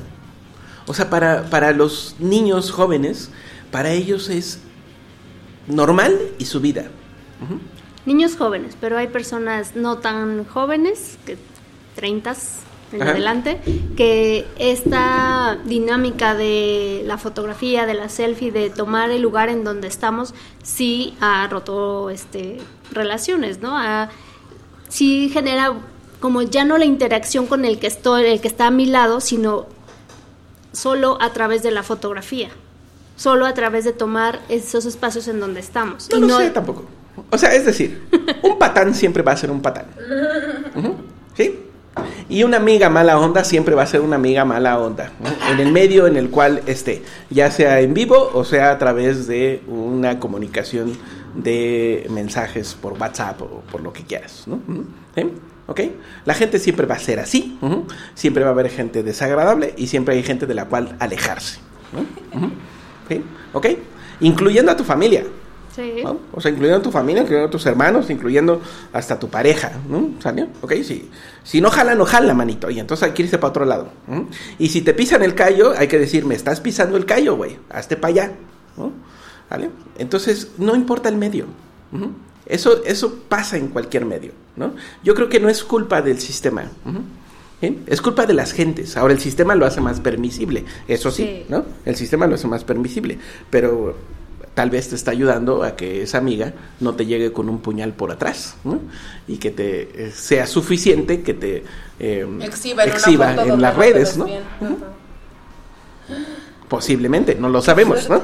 Por eso digo que el medio no es, ¿no? No, no es, eh, o sea, a mí, a mí no me gusta pensar en que, para mí se me hace terrible y estoy diciendo que, pues, eh, lo estoy viendo con una visión de un joven de 50 años, pero eh, para otra persona es muy importante y yo, ¿quién chingado soy? Para quitarle esa ilusión o ese gusto o, lo que tenga en su cabecita, ¿no? Pues ahí es su pinche pedo. Claro, que el medio al final no es el problema, es la forma y el fondo, ¿no? Porque si vienen cambios de comportamiento y de la forma de relacionarnos entre personas, es por algo, ¿no? Y, y ya que se intersecciona ahí con la tecnología y con las aplicaciones y con las nuevas formas de, de- de comunicación, pues ya es otra cosa. Pero es como dices, eh, eh, alguien que no quiere tomar tu opinión para subir una imagen, lo va a hacer ahorita, antes, sin imagen, y lo va a hacer con otra forma de comportamiento. O sea, el problema no son los medios. No. Son las personas. Son las personas. Claro. Y, Sí. y- y creo que sí entiendo un poco, y lo veo eh, por formas que yo he tenido. Yo a veces no entiendo, ¿no? Cómo eh, desviven tanto tiempo los jóvenes. ya lo hablo ya como una persona, como si estuviera yo muy grande. ¿Algo? Eh, algo, pero eh, cómo desviven tanto su vida o su día a día en estar rellenando sus redes sociales, eh, sus medios digitales de imágenes como si fuera obligatorio que todos los días tienen que subir su vida a internet, ¿no?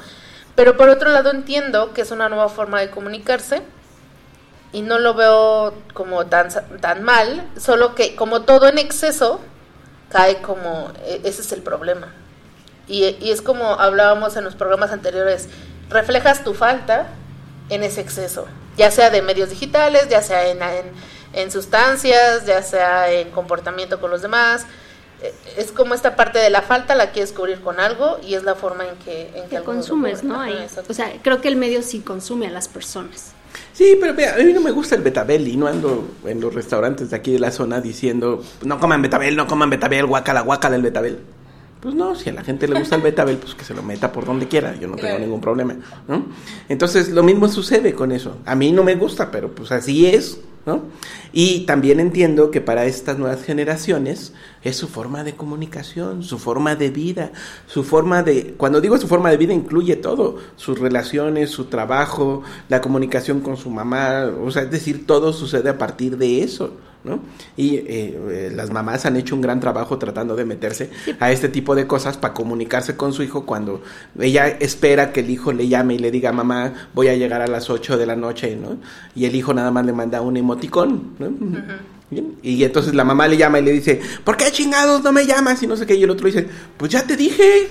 ¿Que estoy bien? Sí, que ahí, o sea, sí me parece que, yo sé que no interesa, estamos hablando de la fotografía y que eso no tiene un problema, sino son las personas quienes hacemos los problemas. Pero creo que estos medios nuevos de comunicación y la tecnología sí consumen a las personas, obvio si las personas lo permiten, ¿no? Y si no hay como esa, Pero los consumen en qué, en qué forma. en las problemáticas que se generan entre Ajá. amigos, entre parejas, entre, lo dices, ¿no? Entre familia, de decir, ya no me relaciono con el que está al lado, sino me relaciono con el que está al otro lado del continente. Y la- el vínculo ya no va a ser el mismo, es otra forma de... Pero no sabemos si ese vínculo es bueno o malo, ¿no? O sea, es decir... Igual y ni bueno ni malo. Ajá, exacto. O sea, eh, es una forma en la cual se están conectando dos personas, ¿no? Pero ahí creo que esta dinámica de la sociedad líquida sí genera un vacío en la persona. Sí, pero yo tampoco lo veo como algo malo, ¿no? O sea, yo Genera o sea, problemas, fenómenos sociales. si lo veo a partir de mis 50 años, sí lo veo como algo malo, ¿no? Pero si trato de verlo desde afuera, pues es algo que está pasando, ¿no? Y no es malo ni bueno. Igual y eso puede traer otras formas, ¿no? En la cual estas personas dentro de cierto tiempo entiendan que eso no es correcto, ¿no? O que eso no está bien, o que lo que sea, y cambien su forma de comunicarse y la forma de relacionarse, ¿no? Y, quién, quién sabe, igual y si ahora sí estamos hablando de la aldea global, ¿no? Eh, ahora, los, los cambios habían pasado muy despacito, ¿no? Por ejemplo, en la foto, ¿no? Los fotógrafos éramos altamente tecnológicos. Cuando salía una cámara íbamos todos a comprar la nueva cámara y a probarla y a moverle y a ver qué hace y todo ese tipo de cosas, ¿no? Pero estos cambios pasaban cada 10 años, cada 15 años, ¿no? más atrás, cada 50 años, ¿no? Hoy pasan cada vez que un ejecutivo de, de Mac se para ahí enfrente de todos y dice, hoy tenemos tal cosa nueva, ¿no? Y entonces ya nos cambió todo, ¿no? ¿Vale? Entonces, hoy cambia tan rápido todo que somos incapaces, nosotros, ¿no? Nuestra edad, ¿no? 30, 50 años, ¿no? Somos incapaces de llevar ese ritmo. Pero los de abajo, nuestros hijos, ¿no? yo no tengo hijos, pero me refiero a la gente que está abajo, ¿no? a, los, a los chamacos. Eh, pues tal vez ellos sí pueden. ¿no? Tal vez ellos sí van a poder manejar todos estos touch, estímulos, ajá, manejar todos estímulos y a lo mejor a través de esos estímulos se pueden comunicar de una forma tan fuerte como yo me comunico con mi compadre Mauricio. Y desde lejitos. ¿Por qué no? Nosotros estamos viviendo un mundo importante en el cual están cambiando las cosas. ¿no? ¿Y, ¿Y por qué vamos a pensar que no van a funcionar bien? Van a funcionar y están funcionando. Es cuestión O de perspectiva. funcionando. Ajá. ¿no? Entonces, bueno, el único que no funciona es este, la 4T, ¿no? Pero fuera de eso, todo lo demás está jalando perfecto. ¿no? Vamos a No, dijimos que no. No vamos a hablar de política, ¿verdad? Bueno, está No. bien. No, por favor. Vamos con... Salva pantallas de Jorge. Ah, esa es bien bonita, se la recomiendo mucho. Sí, la recomienda mucho porque dijiste que era qué? Primer ganador. Es, es- es No, la primera, primero, la claro. primera canción eh, en 20 años que eh, realmente me parece romántica, ¿no? A ustedes les va a parecer muy tonta, pero a mí me parece muy romántica, ¿no? Por lo que dice. Exacto, vamos a escucharla y ya regresamos a platicar. Pero dijiste que ganó un Oscar. No, él. El cantante. Ah, Ajá, sí, el- ¿Quieres que te hable de eso? Sí, Ok. Ah, no, no, el Oscar lo ganó este eh, Drexler, Jorge Drexler, que es el que canta esta canción. Esta canción está dentro de un disco que se llama Echo, que se publicó por ahí del 2006, algo así, ¿no? Eh, eh, yo andaba en España en aquel entonces, entonces compré el disco por, porque eh, iba pasando por la calle y escuché la canción no esta canción, otra, ¿no? la de Echo. Y me gustó, entonces me regresé y me metí a la tienda y compré el disco. Resulta que yo ya había escuchado música de este compadre, pero en ese momento no lo, no lo chequé. Y entonces, eh, a partir de ahí, este, he seguido a este compadre y entonces hizo la música, la canción de una película que se llama mm, Diarios de motocicleta, en donde se habla del, del viaje del Che en motocicleta en, en toda Latinoamérica. Y él hizo la canción. Él hace la canción para que la toque, eh, para que la cante esta mm, Mercedes Sosa. Ujú. Eh, se le manda a- al, al productor de, de, eh, en Miami, en, en Los Ángeles o en algún lugar de esos. Y el copa le dice, ya, así quedó, ¿no? Y él dijo, no, pues ya es, es para que la cante Mercedes, ¿no? Y el otro le dijo, no, no, así se queda, ¿no? La maqueta que mandaste es la que se queda. Así es, ¿no? Y ahí, ahí, ahí fue donde esa canción se convirtió en la canción de la película, que después gana el Oscar a la mejor música de una película, no recuerdo en qué año, pero ganó el Oscar a la mejor canción para la película, y es la primera canción de habla española, de habla español, que gana el Oscar. Y de hecho es la única que ha ganado el Oscar. La, la única canción en, en habla español que ha ganado el Oscar. Desgraciadamente, a, a Drexler no le gusta hablar de eso, pero yo sí voy a hablar de eso, me vale. Ujú. Este, mm, no lo dejaron cantar a él la canción en los Oscars. ¿no? ¿Quién? Eh, ¿Quién crees? El pendejo de Banderas. Ah, Entonces, eh, Banderas en ese momento era el boom en, en- en Hollywood, ¿no? Este, por supuesto, donde ha hecho sus peores películas, ¿no? Sus mejores películas son con Almodóvar, ¿no? Y, y ya, ¿no? O sea, eh, de entrada no es un buen actor, pero este... La última sí me gustó. pero, eh, bueno, no lo dejan cantar eh, la canción va a recibir el Oscar y cuando recibe el Oscar lanza una pequeña estrofa de la canción, ¿no?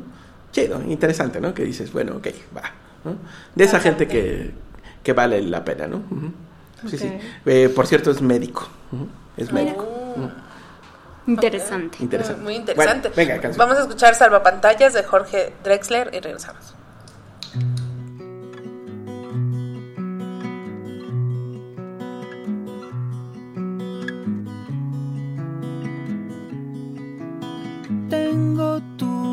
Tengo tu tos, oigo tu canto en el mío. Rumbos paralelos, dos anzuelos en un mismo río. Vamos al mar, vamos a dar cuerda antiguas vitrolas. Vamos pedaleando contra el viento detrás de las olas. Tengo una canción para mostrarte, tal vez cuando vaya.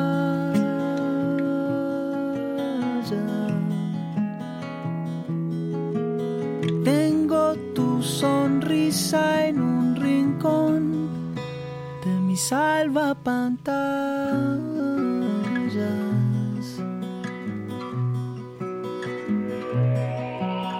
Años atrás de pronto la casa se llenó de canciones, músicas y versos que brotaban desde tantos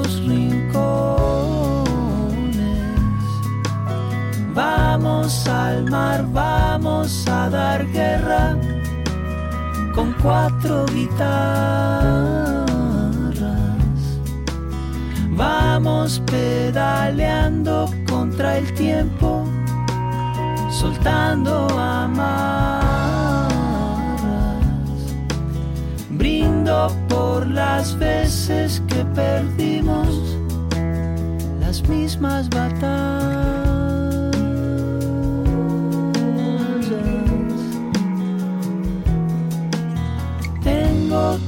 Sonrisa en un rincón de mi salvapantallas.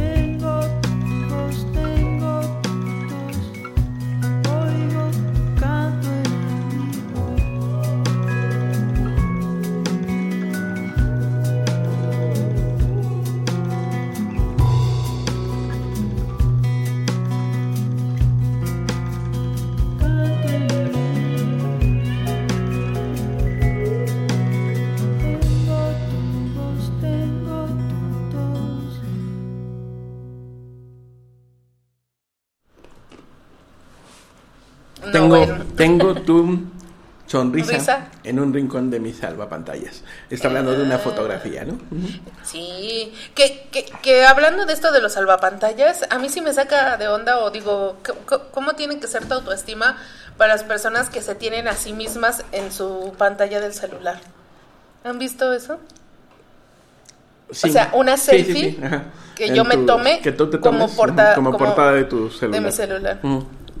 Sí, sí. No, sí lo he visto. Es Interesante, narcisismo. ¿no? Interesa- Bueno, es- es, interesante. el narcisismo que tenemos Claro. hoy en día, ¿no? Sí. La selfie también habla de eso, ¿no? Del narcisismo que existe, ¿no? Pero de acuerdo a lo que tú dices, eso es bueno. O sea, yo sé que nada es bueno ni malo. Pero Eh, nada más, les cuento, rápido.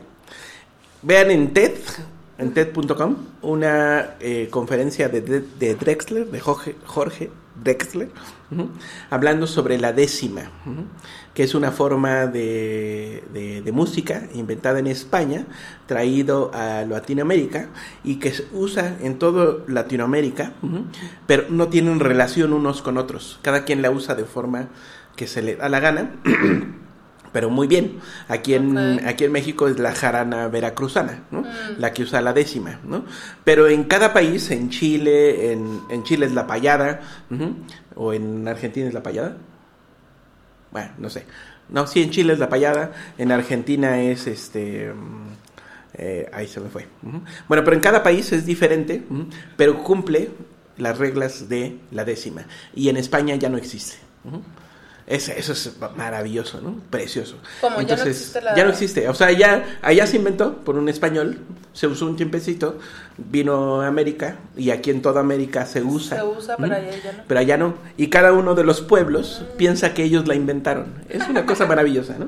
Ujú. Y entonces eh, Drexler habla de eso en una, pla- en una plática TED, que es maravillosa. Yo se la recomiendo mucho y creo que les va a gustar mucho. Que estamos hablando de esas cosas que... mm, modos de comunicación, de lenguaje, Ajá, que desaparece y que dices, "Na- donde nació no existe. Ya vas, ¿no? Pero ahora estamos usando una plataforma en Internet para que todo el mundo conozca eso. Eso es maravilloso, ¿no? Es impresionante. O sea, te- tenemos una ambivalencia de información que dices, puta, esto es bueno, pero al mismo tiempo es malo. Claro. Ujú. Bueno, siempre, Ajá, ¿no? sí, Todo entonces, es- bueno, cumple con esas Entonces, dos. no digas que es bueno ni malo, sino simplemente acepta que así es ajá, y avancemos. Pues, Pero o ¿cuál sea, es el tú sí visualizas una sociedad mecanizada. Sí, pero no tengo problema con eso, ¿no? Eh, yo soy como Hitchcock, ¿no? Cuando decía que cuando los actores dejaran de existir, él iba a ser feliz, ¿no? Eh, yo también. Te- yo no, no tengo una gran conciencia, y a lo mejor me estoy echando tierra ahorita. Eh, eh, me cuesta mucho convivir con los humanos, ¿no? En verdad me cuesta mucho convivir con los humanos, ¿no? Y entonces, eh, a lo mejor esta es la solución, poderse comunicar mediante estos medios. Para ti lo ha sido, Sí, claro. ujú. Sí, sí. ¿ok? Ahora sí que cuestión de perspectiva. Sí, bueno. Sí, habrá quienes funciona mejor usar esos medios. Pero porque- sin embargo me interesa mucho, o sea, es decir, es lo que te digo, una cosa buena y una cosa mala. Me interesa mucho el humano, ¿no? Pero me cuesta mucho trabajo convivir con ellos, ¿no? Son una raza muy desagradable, ¿no? O sea, yo no entiendo cómo las Somos. La- las madres hoy en día, ¿no? Eh, para mí es así inconcebible pensar en traer un hijo a este mundo, ¿no? Este, este mundo está lleno de gente muy desagradable. eh, eh, es, un lugar muy desagradable. hay que trabajar para vivir, ¿no? Y, a nosotros nos ha ido muy bien, ¿no? O sea, es decir, pues yo vivo muy cómodo, esa es la neta, ¿no? Y me ha ido bien en esta vida, ¿no? Pero a la gran mayoría de la gente no. Y, ¿Y para qué vas a traer a una- un ser humano a este planeta? O sea, yo lo traería si aseguraría que él va a tener el dinero suficiente, y hablo de dinero porque así se mueve este mundo ahorita, ¿no? Él va a tener el dinero suficiente para eh, vivir cómodamente hasta que se muera. Si no, ¿para qué? ¿Para qué traes a un ser humano a trabajar? ¿Eso es malo? Pues claro, El trabajo es muy desagradable. Uno lo hace porque tiene que hacerlo. Claro, hay gente que dice, no, yo hago, yo, yo, como dicen, este, trabajo en lo que me gusta, ¿no? Lo haría sin que me pagaran. Sí, yo también, ¿no? Yo trabajo de maestro de fotografía y me encanta hablar con la gente sobre fotografía, me encanta que descubran cosas nuevas en la fotografía, pero yo no lo haría el sábado a las 9 de la mañana. Yo los esperaría el sábado a las 7 de la noche y con unas chelas. ¿no? Pero lo tengo que hacer a las 9 de la mañana porque tengo que ganar dinero. Y tengo que pagar la renta del departamento, tengo que pagar la renta de la oficina, tengo que pagar el internet, tengo que pagar un chingo de cosas ujú, necesitan dinero. Y eso lo tengo que hacer a la hora que no quiero. Y todos hacemos esas concesiones. Y yo, como dije, me va muy bien, ¿no? Pero yo también fui Godín, ¿no? Y también me tenía que parar muy temprano, y también me tenía que soplar dos horas en el tráfico, ¿no? Y también tenía que soportar a jefes que no tenían ni puta idea de lo que estaban haciendo, ¿no? Y también tenía que comer en lugares que no me interesaban, ¿no? Eh, un chorro de cosas. Entonces, ¿para qué traes a un ser humano ahí? A eso, ¿no? A eso venimos. ¿A qué? ¿A, a- a trabajar? Qué Dice- dice la desagradable a mundo, sufrir. ¿no? A Qué sufrir. desagradable mundo. ¿Eh? O sea, sí, creo- es- me parece que hablamos en estas dos líneas, ¿no? Los medios, la tecnología, pero también no podemos dejar de lado, pues, la subjetividad del ser humano y que el ser humano está constituido justo de esa dualidad, de vida y muerte, todo el tiempo. De, del sufrimiento, del dolor, de la pérdida. Y que una vez que pues la confrontas, quizá puedas vivir de una Sí, manera bueno, más... Tú, tú conoces más de estas cosas, ¿no? Pero eh, eh, yo, ah, yo... Yo no digo que sea tampoco No, así no. como... Sí, entiendo lo que... el Edén, ¿no? Sí, sí, sí. Pero eh, yo creo que hemos sobreestimado la valía del ser humano en este planeta. Somos una maldita plaga. Y nuestro objetivo es terminar con este planeta como cualquier plaga. Ujú. ¿Sí? ¿Ok? Eso es lo que yo creo. Ahora, dentro de esta plaga, creemos que somos importantes. ¿no? Y creemos que el duelo de cualquier cosa, de un ser amado que se muere, tiene que ser largo. ¿Por qué carajo? ¿No? ¿Por qué carajo cuando yo me separo de alguien tengo que sufrir? Güey, sufro cinco minutos y ya. ¿no? O sea, sí me, da- sí me doy el duelo, pero de cinco minutos. ¿no? Me permito el duelo, pero de cinco minutos, no más. Y ya, ¿no? Si es una mujer que quise más, 15 minutos, y ya, ¿no? Y a lo que sigue, manito, ¿no? ¿Por qué? Porque estoy vivo y es lo único que me queda y lo único sea, cierto que valoras tengo. la vida. Y eso, eso lo entendí de hace un chorro y lo comprobé ahora que estuve enfermo, ¿no? O sea, la vida se te va en un segundo. Y cuando realmente sientes que te vas a morir, tienes un chingo de miedo. Y eso le pasa a cualquiera. ¿no? ¿Para qué chingados vamos a estar sufriendo antes?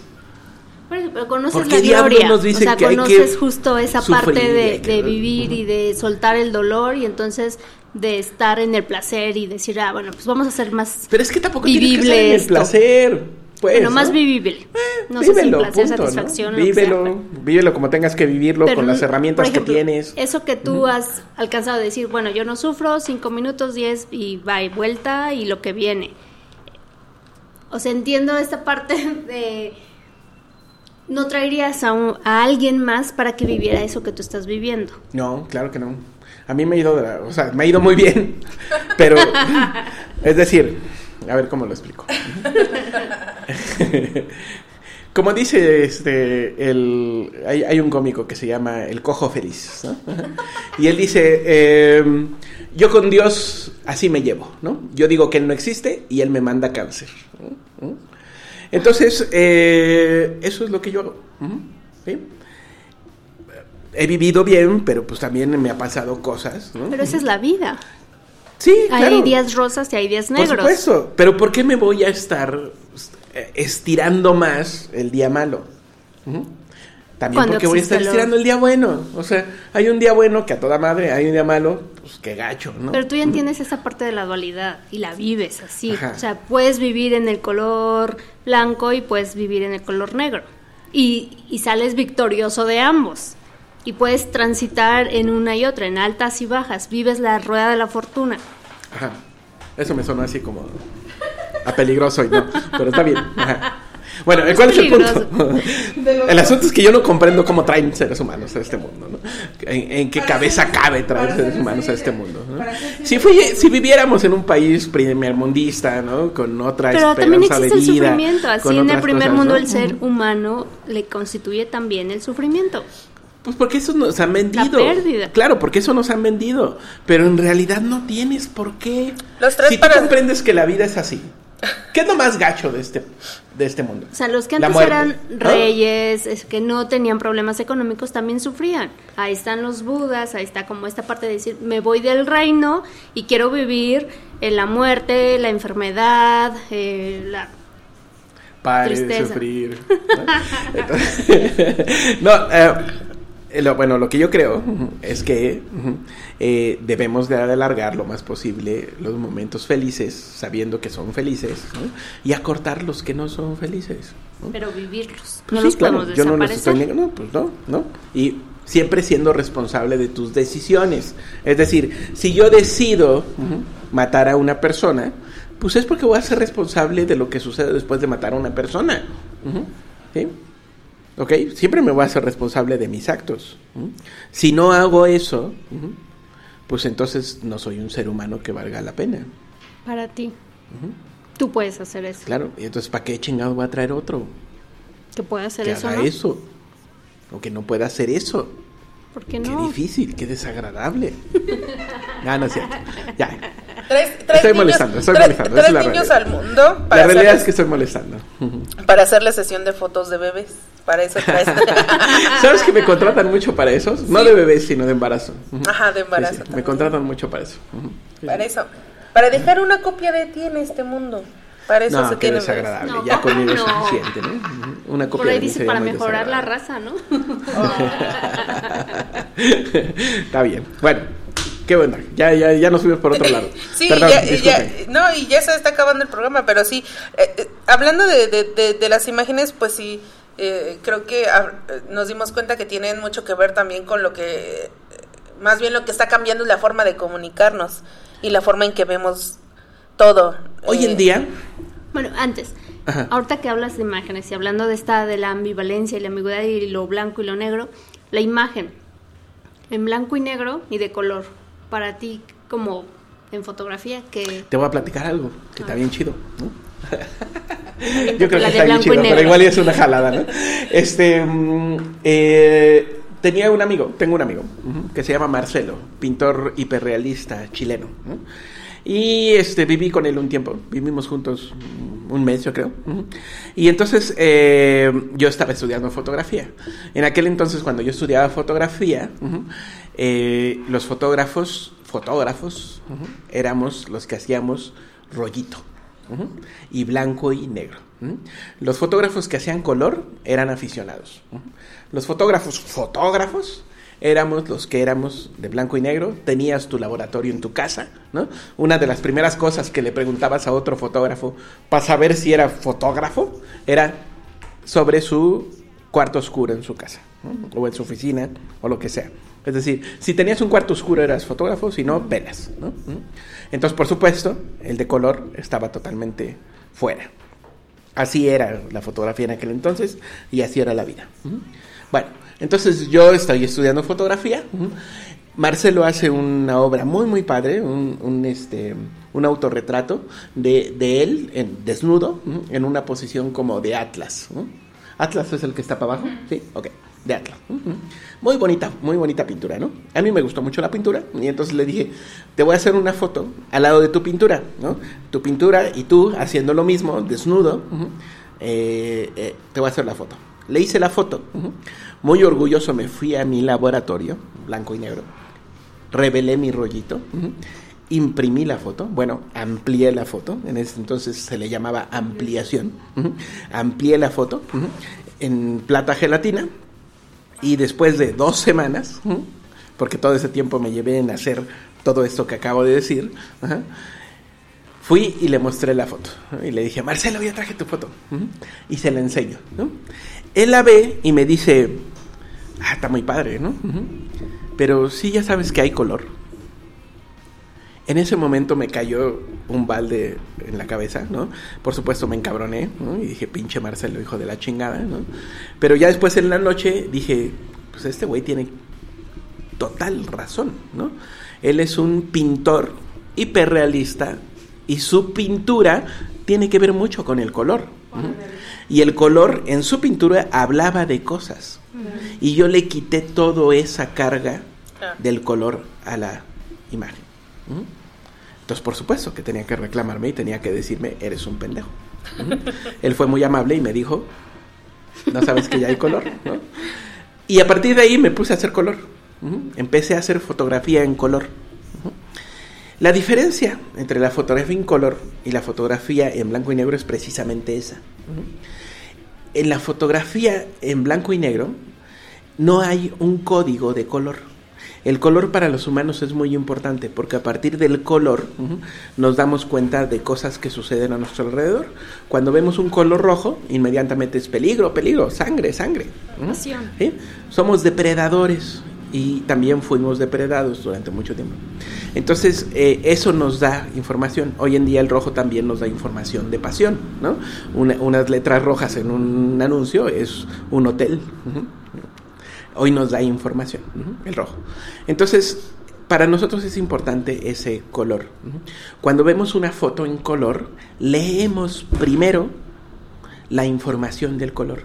¿Qué es lo que esa foto de color me está diciendo?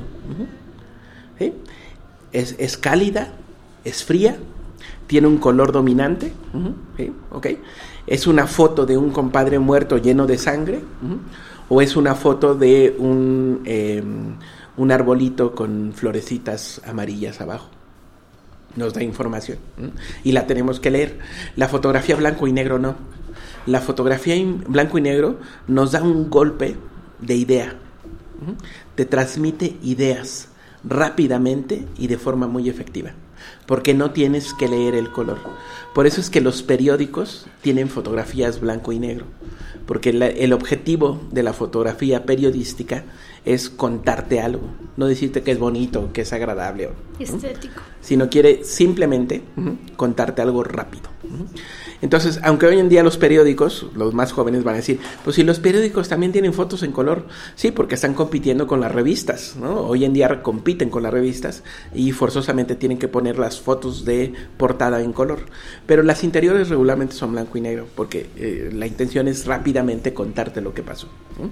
Entonces, las fotos en blanco y negro nos dan información rápidamente. Y las fotos en color hay que leer el color y después llegamos a las ideas. Entonces, esa es la gran diferencia entre una cosa y otra. El gran problema también es que los viejitos aprendimos a ver foto con blanco y negro, porque eso era lo que había. No había foto en color, había foto blanco y negro durante mucho tiempo. Durante 50 años de la foto solamente hubo foto en blanco y negro. Entonces aprendimos a ver esas fotos y a leer esas fotos. Y hoy en día tenemos un gusto particular por ese tipo de fotos, porque nos lleva al pasado, nos lleva a lo anterior. Y esto, como decía Susa- Susan Sontag, tiene que ver con la idea de estar seguros. Nuestro presente no es muy bueno. Nuestro futuro se ve del nabo, y más en la cuarta. lo tenía que decir, lo siento. Y entonces, lo pasado siempre fue mejor. Por eso es que hoy vemos bodas ambientadas, ajá, sí, ambientadas en, en, en, en la onda disco, ¿no? Ajá, en la peor música que ha existido en este planeta. Ajá. Pero hacen fiestas, bodas en la onda disco, en la onda de los 20, en la onda de los 50, porque siempre el pasado fue mejor. Las fotos de Instagram, hoy Instagram ha cambiado mucho, pero las fotos de Instagram tuvieron gran, gran éxito porque eran fotos que imitaban a las fotos viejas, pero no a las fotos viejas recién hechas, a las fotos viejas que tenías en tu álbum ¿no? con poco contraste, les faltan negros, les faltan blancos ¿no? y están como deslavadas ¿no? y con pérdida de color. Las, las fotos impresas en color que con el paso del tiempo han perdido su eh, este tiene nombre técnico esto pero eh, eh, su color no y se hacen amarillosas o se hacen azulosas entonces esos filtros de Instagram imitaban a ese tipo de fotos. Y como el pasado siempre fue mejor Instagram fue todo un éxito y hoy en día Instagram es el sistema más usado para comunicación en redes sociales. Y nace precisamente de la imitar fotos viejas. Por esa razón, porque el pasado es mejor. Y el retorno al origen. No sé si es tan romántico el asunto. Yo creo que es más eso, sentirte seguro dentro de tu burbuja. ¿Sí? ¿Pero qué? O sea, ¿en el pasado estuviste mejor que ahora? No, no, no. Nos venden que el pasado fue mejor. Por supuesto que no. O sea, por supuesto que un pinche vinilo suena del nabo a comparación de un MP3 de gran calidad que escuchamos Alguien en, sufre por en- ahí. en el iTunes, ¿no? ¿Sí? O sea, no, neta, eso es neta. O sea, ¿quién diablos en su sano juicio disfruta el scratch de los discos de vinilo? Es horrible. tiene un Es gusto por ese ruidito. seguramente no está en su sano juicio. ¿no? Entonces, no, es que siempre pensamos que el pasado fue mejor, pero no, la neta es que fue del nabo, ¿no? O sea, es decir, hoy tengo mejor mezcal que hace 20 años. Hoy ¿No? tengo mejor vino que hace 20 años. Hoy tengo mejor berenjena que hace 20 años. Hoy todo es mejor y más fácil de conseguir. Mi refrigerador es mejor hoy que hace 20 años. ¿Sí? Ok. Entonces, pero te- tenemos una idea de que el pasado siempre fue mejor. La neta es que no. La neta es que el pasado estaba peor que ahora, ¿no? No sé si lo que vivimos ahora es lo mejor de lo mejor, ¿no? Eso sí, quién sabe, ¿no? ¿Comparado con qué? Pero comparado con lo anterior, ¿sí? Es pura, pura cosa de sentirse seguros. Bueno, Porque nuestro futuro no pinta bien. Sí, pero hablando desde la psicología es también como regresar a esta parte más placentera en donde eras seguro porque alguien te cuidaba, alguien te atendía, alguien te nutría, entonces eras como esta parte de, de sentirte... Bueno, pues habla- hablando de psicología, pues antes a las mujeres las curaban de histeria, ¿no? Con choques eléctricos, ¿no? Y hoy se ha comprendido diferentes cosas y tú más que nadie sabe de estas cosas, ¿no? Y hoy pues a ninguna mujer le dan choques eléctricos, ni siquiera ya se habla de la histeria como se hablaba en aquel entonces, ¿no? Por supuesto que hoy es mejor, ¿no? La humanidad sí ha avanzado a ser mejor. Es que ahí el término mejor o peor, bueno, malo, como que son también polaridades como muy Ok, está bien. fuertes, ¿no? O sea, que depende de qué o Bueno, de quién. hablando de la foto. Hoy en día nuestra fotografía es maravillosa. Ujú. Maravillosa. La gente Sí, que puedes jugar con la gente que tiene gusto, ¿no? Y, y- y- tengo muchos amigos que usan rollito y que les encanta usar rollito, ¿no? ¿Vale? Y que, y que además se jactan de eso. Hoy en día la foto digital es maravillosa. Buena. Maravillosa. Te voy a poner un ejemplo muy simple. Antes, para imprimir una foto, tenía 10 papeles disponibles. 10 diferentes papeles para imprimir una foto. Y eso porque un amigo se fue a Japón y le encargué papel, porque otro amigo se fue a Alemania y le encargué papel, porque otro amigo se fue a Estados Unidos y le encargué papel. Por eso puedo tener 10 papeles diferentes. Hoy en día hay miles, miles de papeles fotográficos disponibles para imprimir una foto. Eso es una maravilla. O sea, es, es, es explosión a lo bestia. Hoy en día, comprarme una cámara es 100 veces más barato que comprarme una cámara hace 30 años. Hoy en día tengo más marcas de cámaras para poder elegir entre la que quiero. Hoy en día puedo pasar mi foto de mi celular, digo de mi cámara a mi celular, simplemente acercando mi celular a la cámara. Eso es maravilloso, ¿no? usando las palabras de Steve Jobs. Es como magia. ¿Vale? Y eso es maravilloso. No, no querer tener acceso a eso, a mí me parece totalmente retrógrada. Por supuesto que el rollito tiene su gusto, ¿no? Y tiene sus ciertas cosas. A mí me encanta hacer ese tipo de trabajos químicos. Yo he hecho daguerrotipo, he hecho colodión húmedo, he hecho impresiones que se hacían en 1800, ¿no?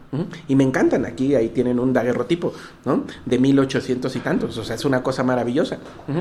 A ver, ¿qué es eso para quienes nos escuchan? El daguerrotipo es el primer proceso fotográfico, es la primera fotografía, se llama daguerrotipo y está hecho en una placa de cobre eh, con electricidad, se le pega la plata a través de electrolisis, así se llama el proceso. Después la plata ya pegada se pule, es como la, la la plata falsa, ¿no? es como plata falsa que venden ahí en, en, este, Casco. en el y entonces, eh, bueno, la pules, ya que la puliste, la pones a sensibilizar con yodo, antes era yodo líquido, hoy en día es a través de bolitas de yodo, ¿no? El yodo naturalmente emite vapores, entonces lo pones sobre el yodo, eso sensibiliza la plata, es decir, la hace sensible a la luz, lo pones en una cámara, tomas una foto, esa misma placa sacas, la revelas y ya sale la foto. Se revela con mercurio, ese es el gran problema. Esa es una maravilla. Eso sí me interesa. El, rollito a mí nada más me parece... El rollito es igual que la fotografía digital. Es lo mismo, nada más que en lugar de tener un respaldo digital, tengo un respaldo en película plata gelatina. Pero es exactamente lo mismo. Para mí no ha cambiado absolutamente nada del rollito a la imagen digital. Pero hay gente que le encanta. ¿No? Y que bueno, a mí me parece maravilloso lo que está sucediendo hoy. ¿no? Y me parece que sí es infinitamente mejor la fotografía digital de hoy en día que la fotografía de hace 40 años. Ok. Y vivimos un mundo maravilloso para los fotógrafos. Te voy a decir otra cosa. Antes, hace 10 años... Bueno, ahí hay una diferencia con lo maravilloso que puede ser ser humano. Ah, estoy, hablando de, a- estoy hablando de la fotografía, no de lo que ok, seres humanos. Porque hace rato era del ser humano. Bueno, hace 10 años, si no pertenecías a un tipo de fotografía eh, que le llamamos, hoy en día le llamamos la fotografía directa, ¿no?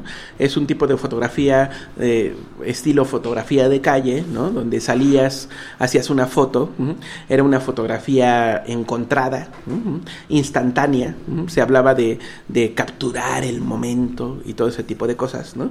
Si no hacías ese tipo Estar de en la fotografía. escena, ¿no? Ajá, sí, ¿no? Que es totalmente falso eso, ¿eh? Otro día si quieren platicamos de eso, eso es total falso. Pero bueno, si no pertenecías a ese tipo de fotógrafos, pues no eras fotógrafo, simplemente, ¿no? Hoy en día, un fotógrafo piensa en sus proyectos, un fotógrafo fotógrafo, ¿no? Porque como decía Francisco Mata, están los fotógrafos ahí razas, ¿no? Bueno, no lo dijo así, eso lo digo yo. Pero él decía, hay de fotógrafos a fotógrafos. Entonces, bueno, un fotógrafo, fotógrafo, ¿sí?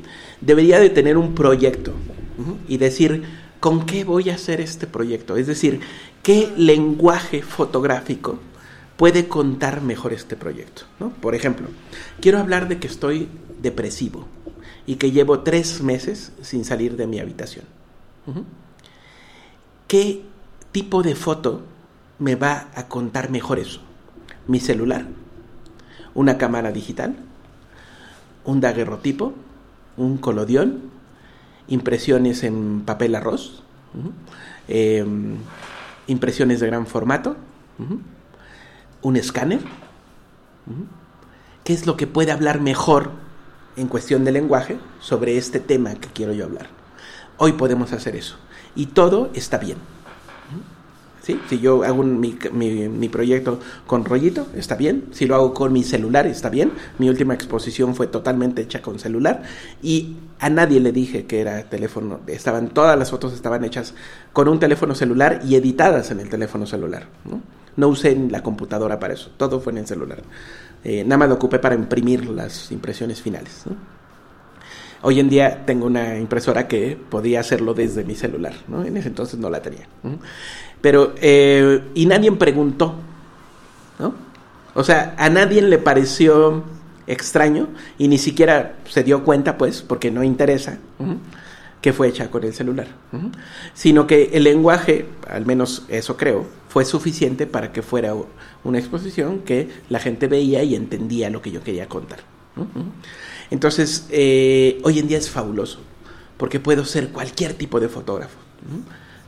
Hay fotógrafos que están haciendo proyectos en colodión húmedo, proceso de 1840 y tantos, en daguerrotipo, anterior a eso, en rollito, sin cámara, con su teléfono celular, con imágenes eh, de Google Street, con imágenes tomadas de mundos virtuales, se meten a, mundos virtuales y toman fotos y después las imprimen afuera en el mundo real. Hay gente que tiene proyectos de todo tipo y usa lo que necesita para que se cuente de la mejor forma su proyecto. Y eso es maravilloso. Hoy estamos en ese mundo y me parece que es una maravilla. Ok. Hablando de que no es bueno o malo, pero sí podemos hablar. Con más posibilidades. Ajá, exactamente. Sí, es eso. Tenemos infinidad de posibilidades para hacer cosas. Ya no necesitas tener tu cuarto oscuro para ser fotógrafo. No, lo que necesitas es educación visual, entender cómo el lenguaje eh, funciona, el lenguaje visual funciona, y cómo puedo yo contarle al otro lo que quiero contarle. Exacto. Y ya. Para eso tenemos muchas herramientas. Y hoy en día tenemos más herramientas que hace 20 que años. antes. Ajá. Pues es eso, tener claro qué es lo que queremos, que queremos comunicar, ¿verdad?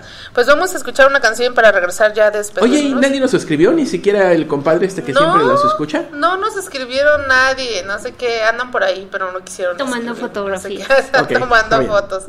Pues nos las Soy aburrido, me he dado de cuenta. ¿Soy qué? Aburrido. Ay, cálmate. Pues vamos con We Carry On de Portishead y regresamos.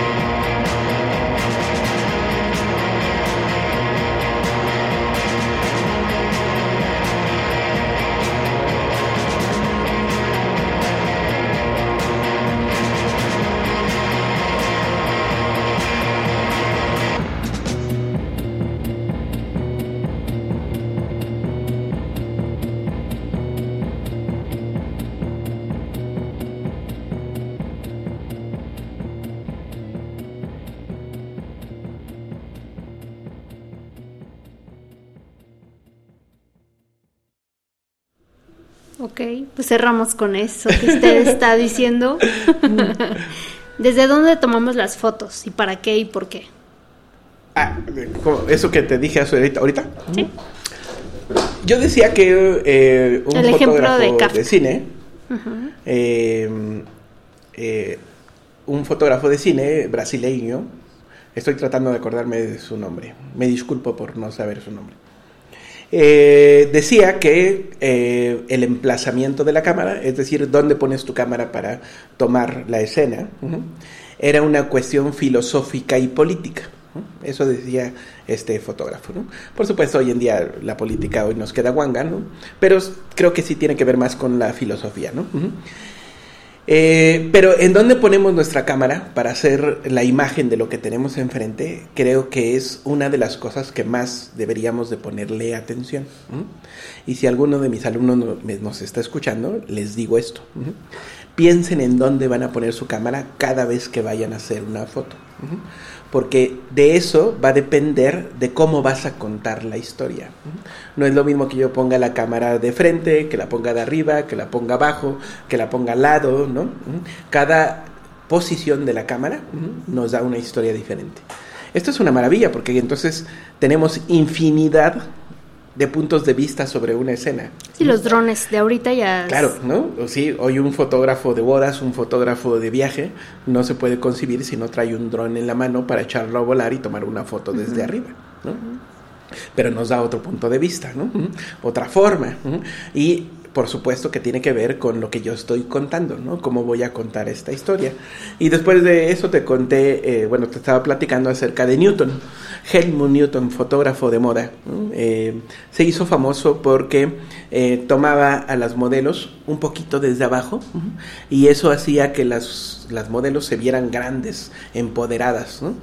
A Helmut Newton le debemos que dejamos de ver a las mujeres como la madre Campbell's, la madre este, norteamericana en su cocina, cocinando para su familia con su este vestidito ampón y de cuadritos, ¿no? Dejamos de ver a las mujeres así y empezamos a ver a mujeres maravillosas, grandes, fuertes, ¿no? Y eso fue gracias a la fotografía de Helmut Newton. Bueno, pasando eso, antes de que Helmut Newton llegara a hacer ese tipo de fotos, trabajaba para un periódico. Y le- un periódico alemán. Y le pidieron hacer una foto de Kafka. Y Kafka era su héroe ¿no? era como su, su gran este héroe. Y fue a donde estaba la casa de Kafka. Al llegar al lugar donde estaba la casa de Kafka se dio cuenta que todas las casas eran iguales. Era una serie de estos bloques en donde hay casas totalmente similares una al lado de la otra. Y además la de Kafka estaba en medio, ¿no? O sea, ni siquiera era como la esquinita para ser diferente, ¿no? Sino era pues, una casa normal, igual que cientos de las que estaban ahí. Y entonces, eh, pues él, él quería hacer una buena foto de su héroe. Y entonces se fue a la esquina, a un café, a pensar cómo hacer la foto. ¿no? Al final tiene la solución y la solución es que él se convierte en una cucaracha, como si fuera el cuento de la metamorfosis de Kafka, ¿no? Y entonces toma la foto pensando en eso, soy una cucaracha, se acerca a la, a la pared, ¿no? Una cucaracha iría en, en- en la pared, pegadito a la pared y en la orilla donde da vuelta la pared y el, el piso, ¿no? Y entonces desde esa, desde esa posición hizo la foto de la casa de Kafka. Una maravilla de foto. Entonces sí tiene que ver mucho dónde pongo yo mi cámara para contar la historia que tengo enfrente, ¿no? Ok, interesante. ¿Desde dónde te colocas para la fotografía y para la vida? Sí, claro, por supuesto. Muy Chale, bien. Hay que moverse, ¿no? Bueno, pues, Nadie amor es este movimiento. momento. Hay que moverse. Está bien, ahora sí te exactamente. permito lo de amor en movimiento. Muy bien, Exactamente. pues un gusto, un gusto que dentro de esta segunda temporada sí pudimos tenerte aquí Gracias. este, no, pues, charlando gracias. sobre Disculpe de... por no venir antes. Estaba ocupado eh, dando clases. No, no me parece que yo sea tan interesante como para estar en un programa. No, de ustedes, hecho en todos los programas estuviste presente porque en todos los programas de fondo teníamos las risas de este, sus Así es, sí. alumnos. Sí, lo siento también. ¿no? Ujú. Pero- Son muy escandalosos mis alumnos del miércoles. Se divierten ellos. Muy bien. Son muy buenas, muy divertidas las clases aquí, en esta escuela. Bueno, nos la pasamos bien, ¿no? Exacto. Bueno, también es un grupo de alumnos que ya nos conocemos de hace años, ¿no? Entonces, en realidad vienen a, a conversar, ¿no? Y, a pasarla bien, ¿no? Pues muy Súper. bien. Sí. Pues muchas gracias por acompañarnos el día de hoy. Como comentó Itzala al principio del programa, es el penúltimo programa de la segunda temporada. Eh, el siguiente programa ya nos estaremos despidiendo de esta segunda temporada y los esperaremos eh, pronto. Recuerden que eh, los programas están grabados ahí en Spreaker. También los pueden checar en iTunes, si es que todavía existe. Apple Y- Music. En Apple Music, perdón. Bueno, Y- no, en podcast, ¿no? en podcast. En podcast, así se llama la aplicación. Podcast. Ajá, en podcast y en Spotify. Las lunas de Júpiter, la Payola Radio. Recuerden que en los lunes está Medios Chiles a las 8 de la noche. Y pues nos escuchamos todavía el, Te puedo decir el tema del que vamos a hablar. Ah, dime, dime. Vamos a hablar eh, el próximo lunes acerca de la pérdida de la propiedad. Viene el actuario Miguel Hernández a hablar sobre la pérdida de la propiedad. Ok, pues Ok, aquí vamos a estar en, en la Payola Radio a las 8 de la noche. Los esperamos en A Medios Chiles. Y pues muchas gracias, muchas gracias a la gerencia que nos hizo. No, gracias a ustedes por invitarme. No pusimos a Shakira el día de hoy porque tú ibas a Gracias, estar. se los agradezco mucho. Entonces, por respeto a la gerencia, no se puso Shakira el día de hoy. Pero muchas gracias. eh, gracias, ya eh, nos esperamos el próximo miércoles. Gracias, Itzel. No, pues gracias y aprovechar que estás, Mauricio Zavala, Chinga. este, pues por el espacio, por el tiempo, por el equipo, por la compañía, por compartir eh, de repente ahí luego me hacían la pregunta de, bueno, ¿y cuánto cuesta, no? Eso eh, de ir y hacer el, el programa de las lunas de Júpiter y era así de, no, no lo comparten, ¿no? Entonces, creo que ese es un valor, un valor agregado de haber hecho este programa porque es algo compartido, es algo que habla de esa comunidad y habla de ese ser eh, y estar como en, pues, de, de comunidad, de humanidad, de solidaridad, de, de compañerismo.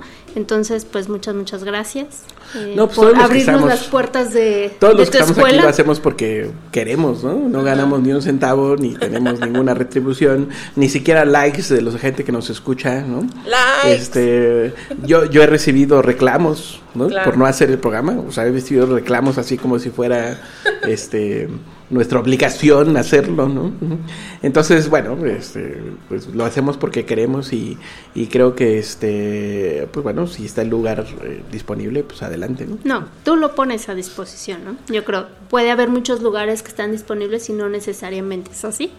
Entonces, pues muchas gracias por esa parte de, de ese corazón abierto y de decir, pues vengan y háganlo, ¿no? O sea, si lo quieren hacer, si es algo que interesa, si es alguien que está escuchando, aunque sea una persona que está detrás, pero vale la pena. Sí, que eso es lo chido, ¿no? Que aunque sea una sola persona del otro lado, vale la pena hacerlo. Exacto. Sí, sí, así es. Muchas Pues, gracias. ¿No? Muchas ustedes, gracias. No, ustedes por venir. Aquí estaremos de regreso pronto con la tercera temporada. Y bueno, los esperamos el próximo miércoles. Nos escuchamos. Bye. Chao. Amores, movimiento. Gracias.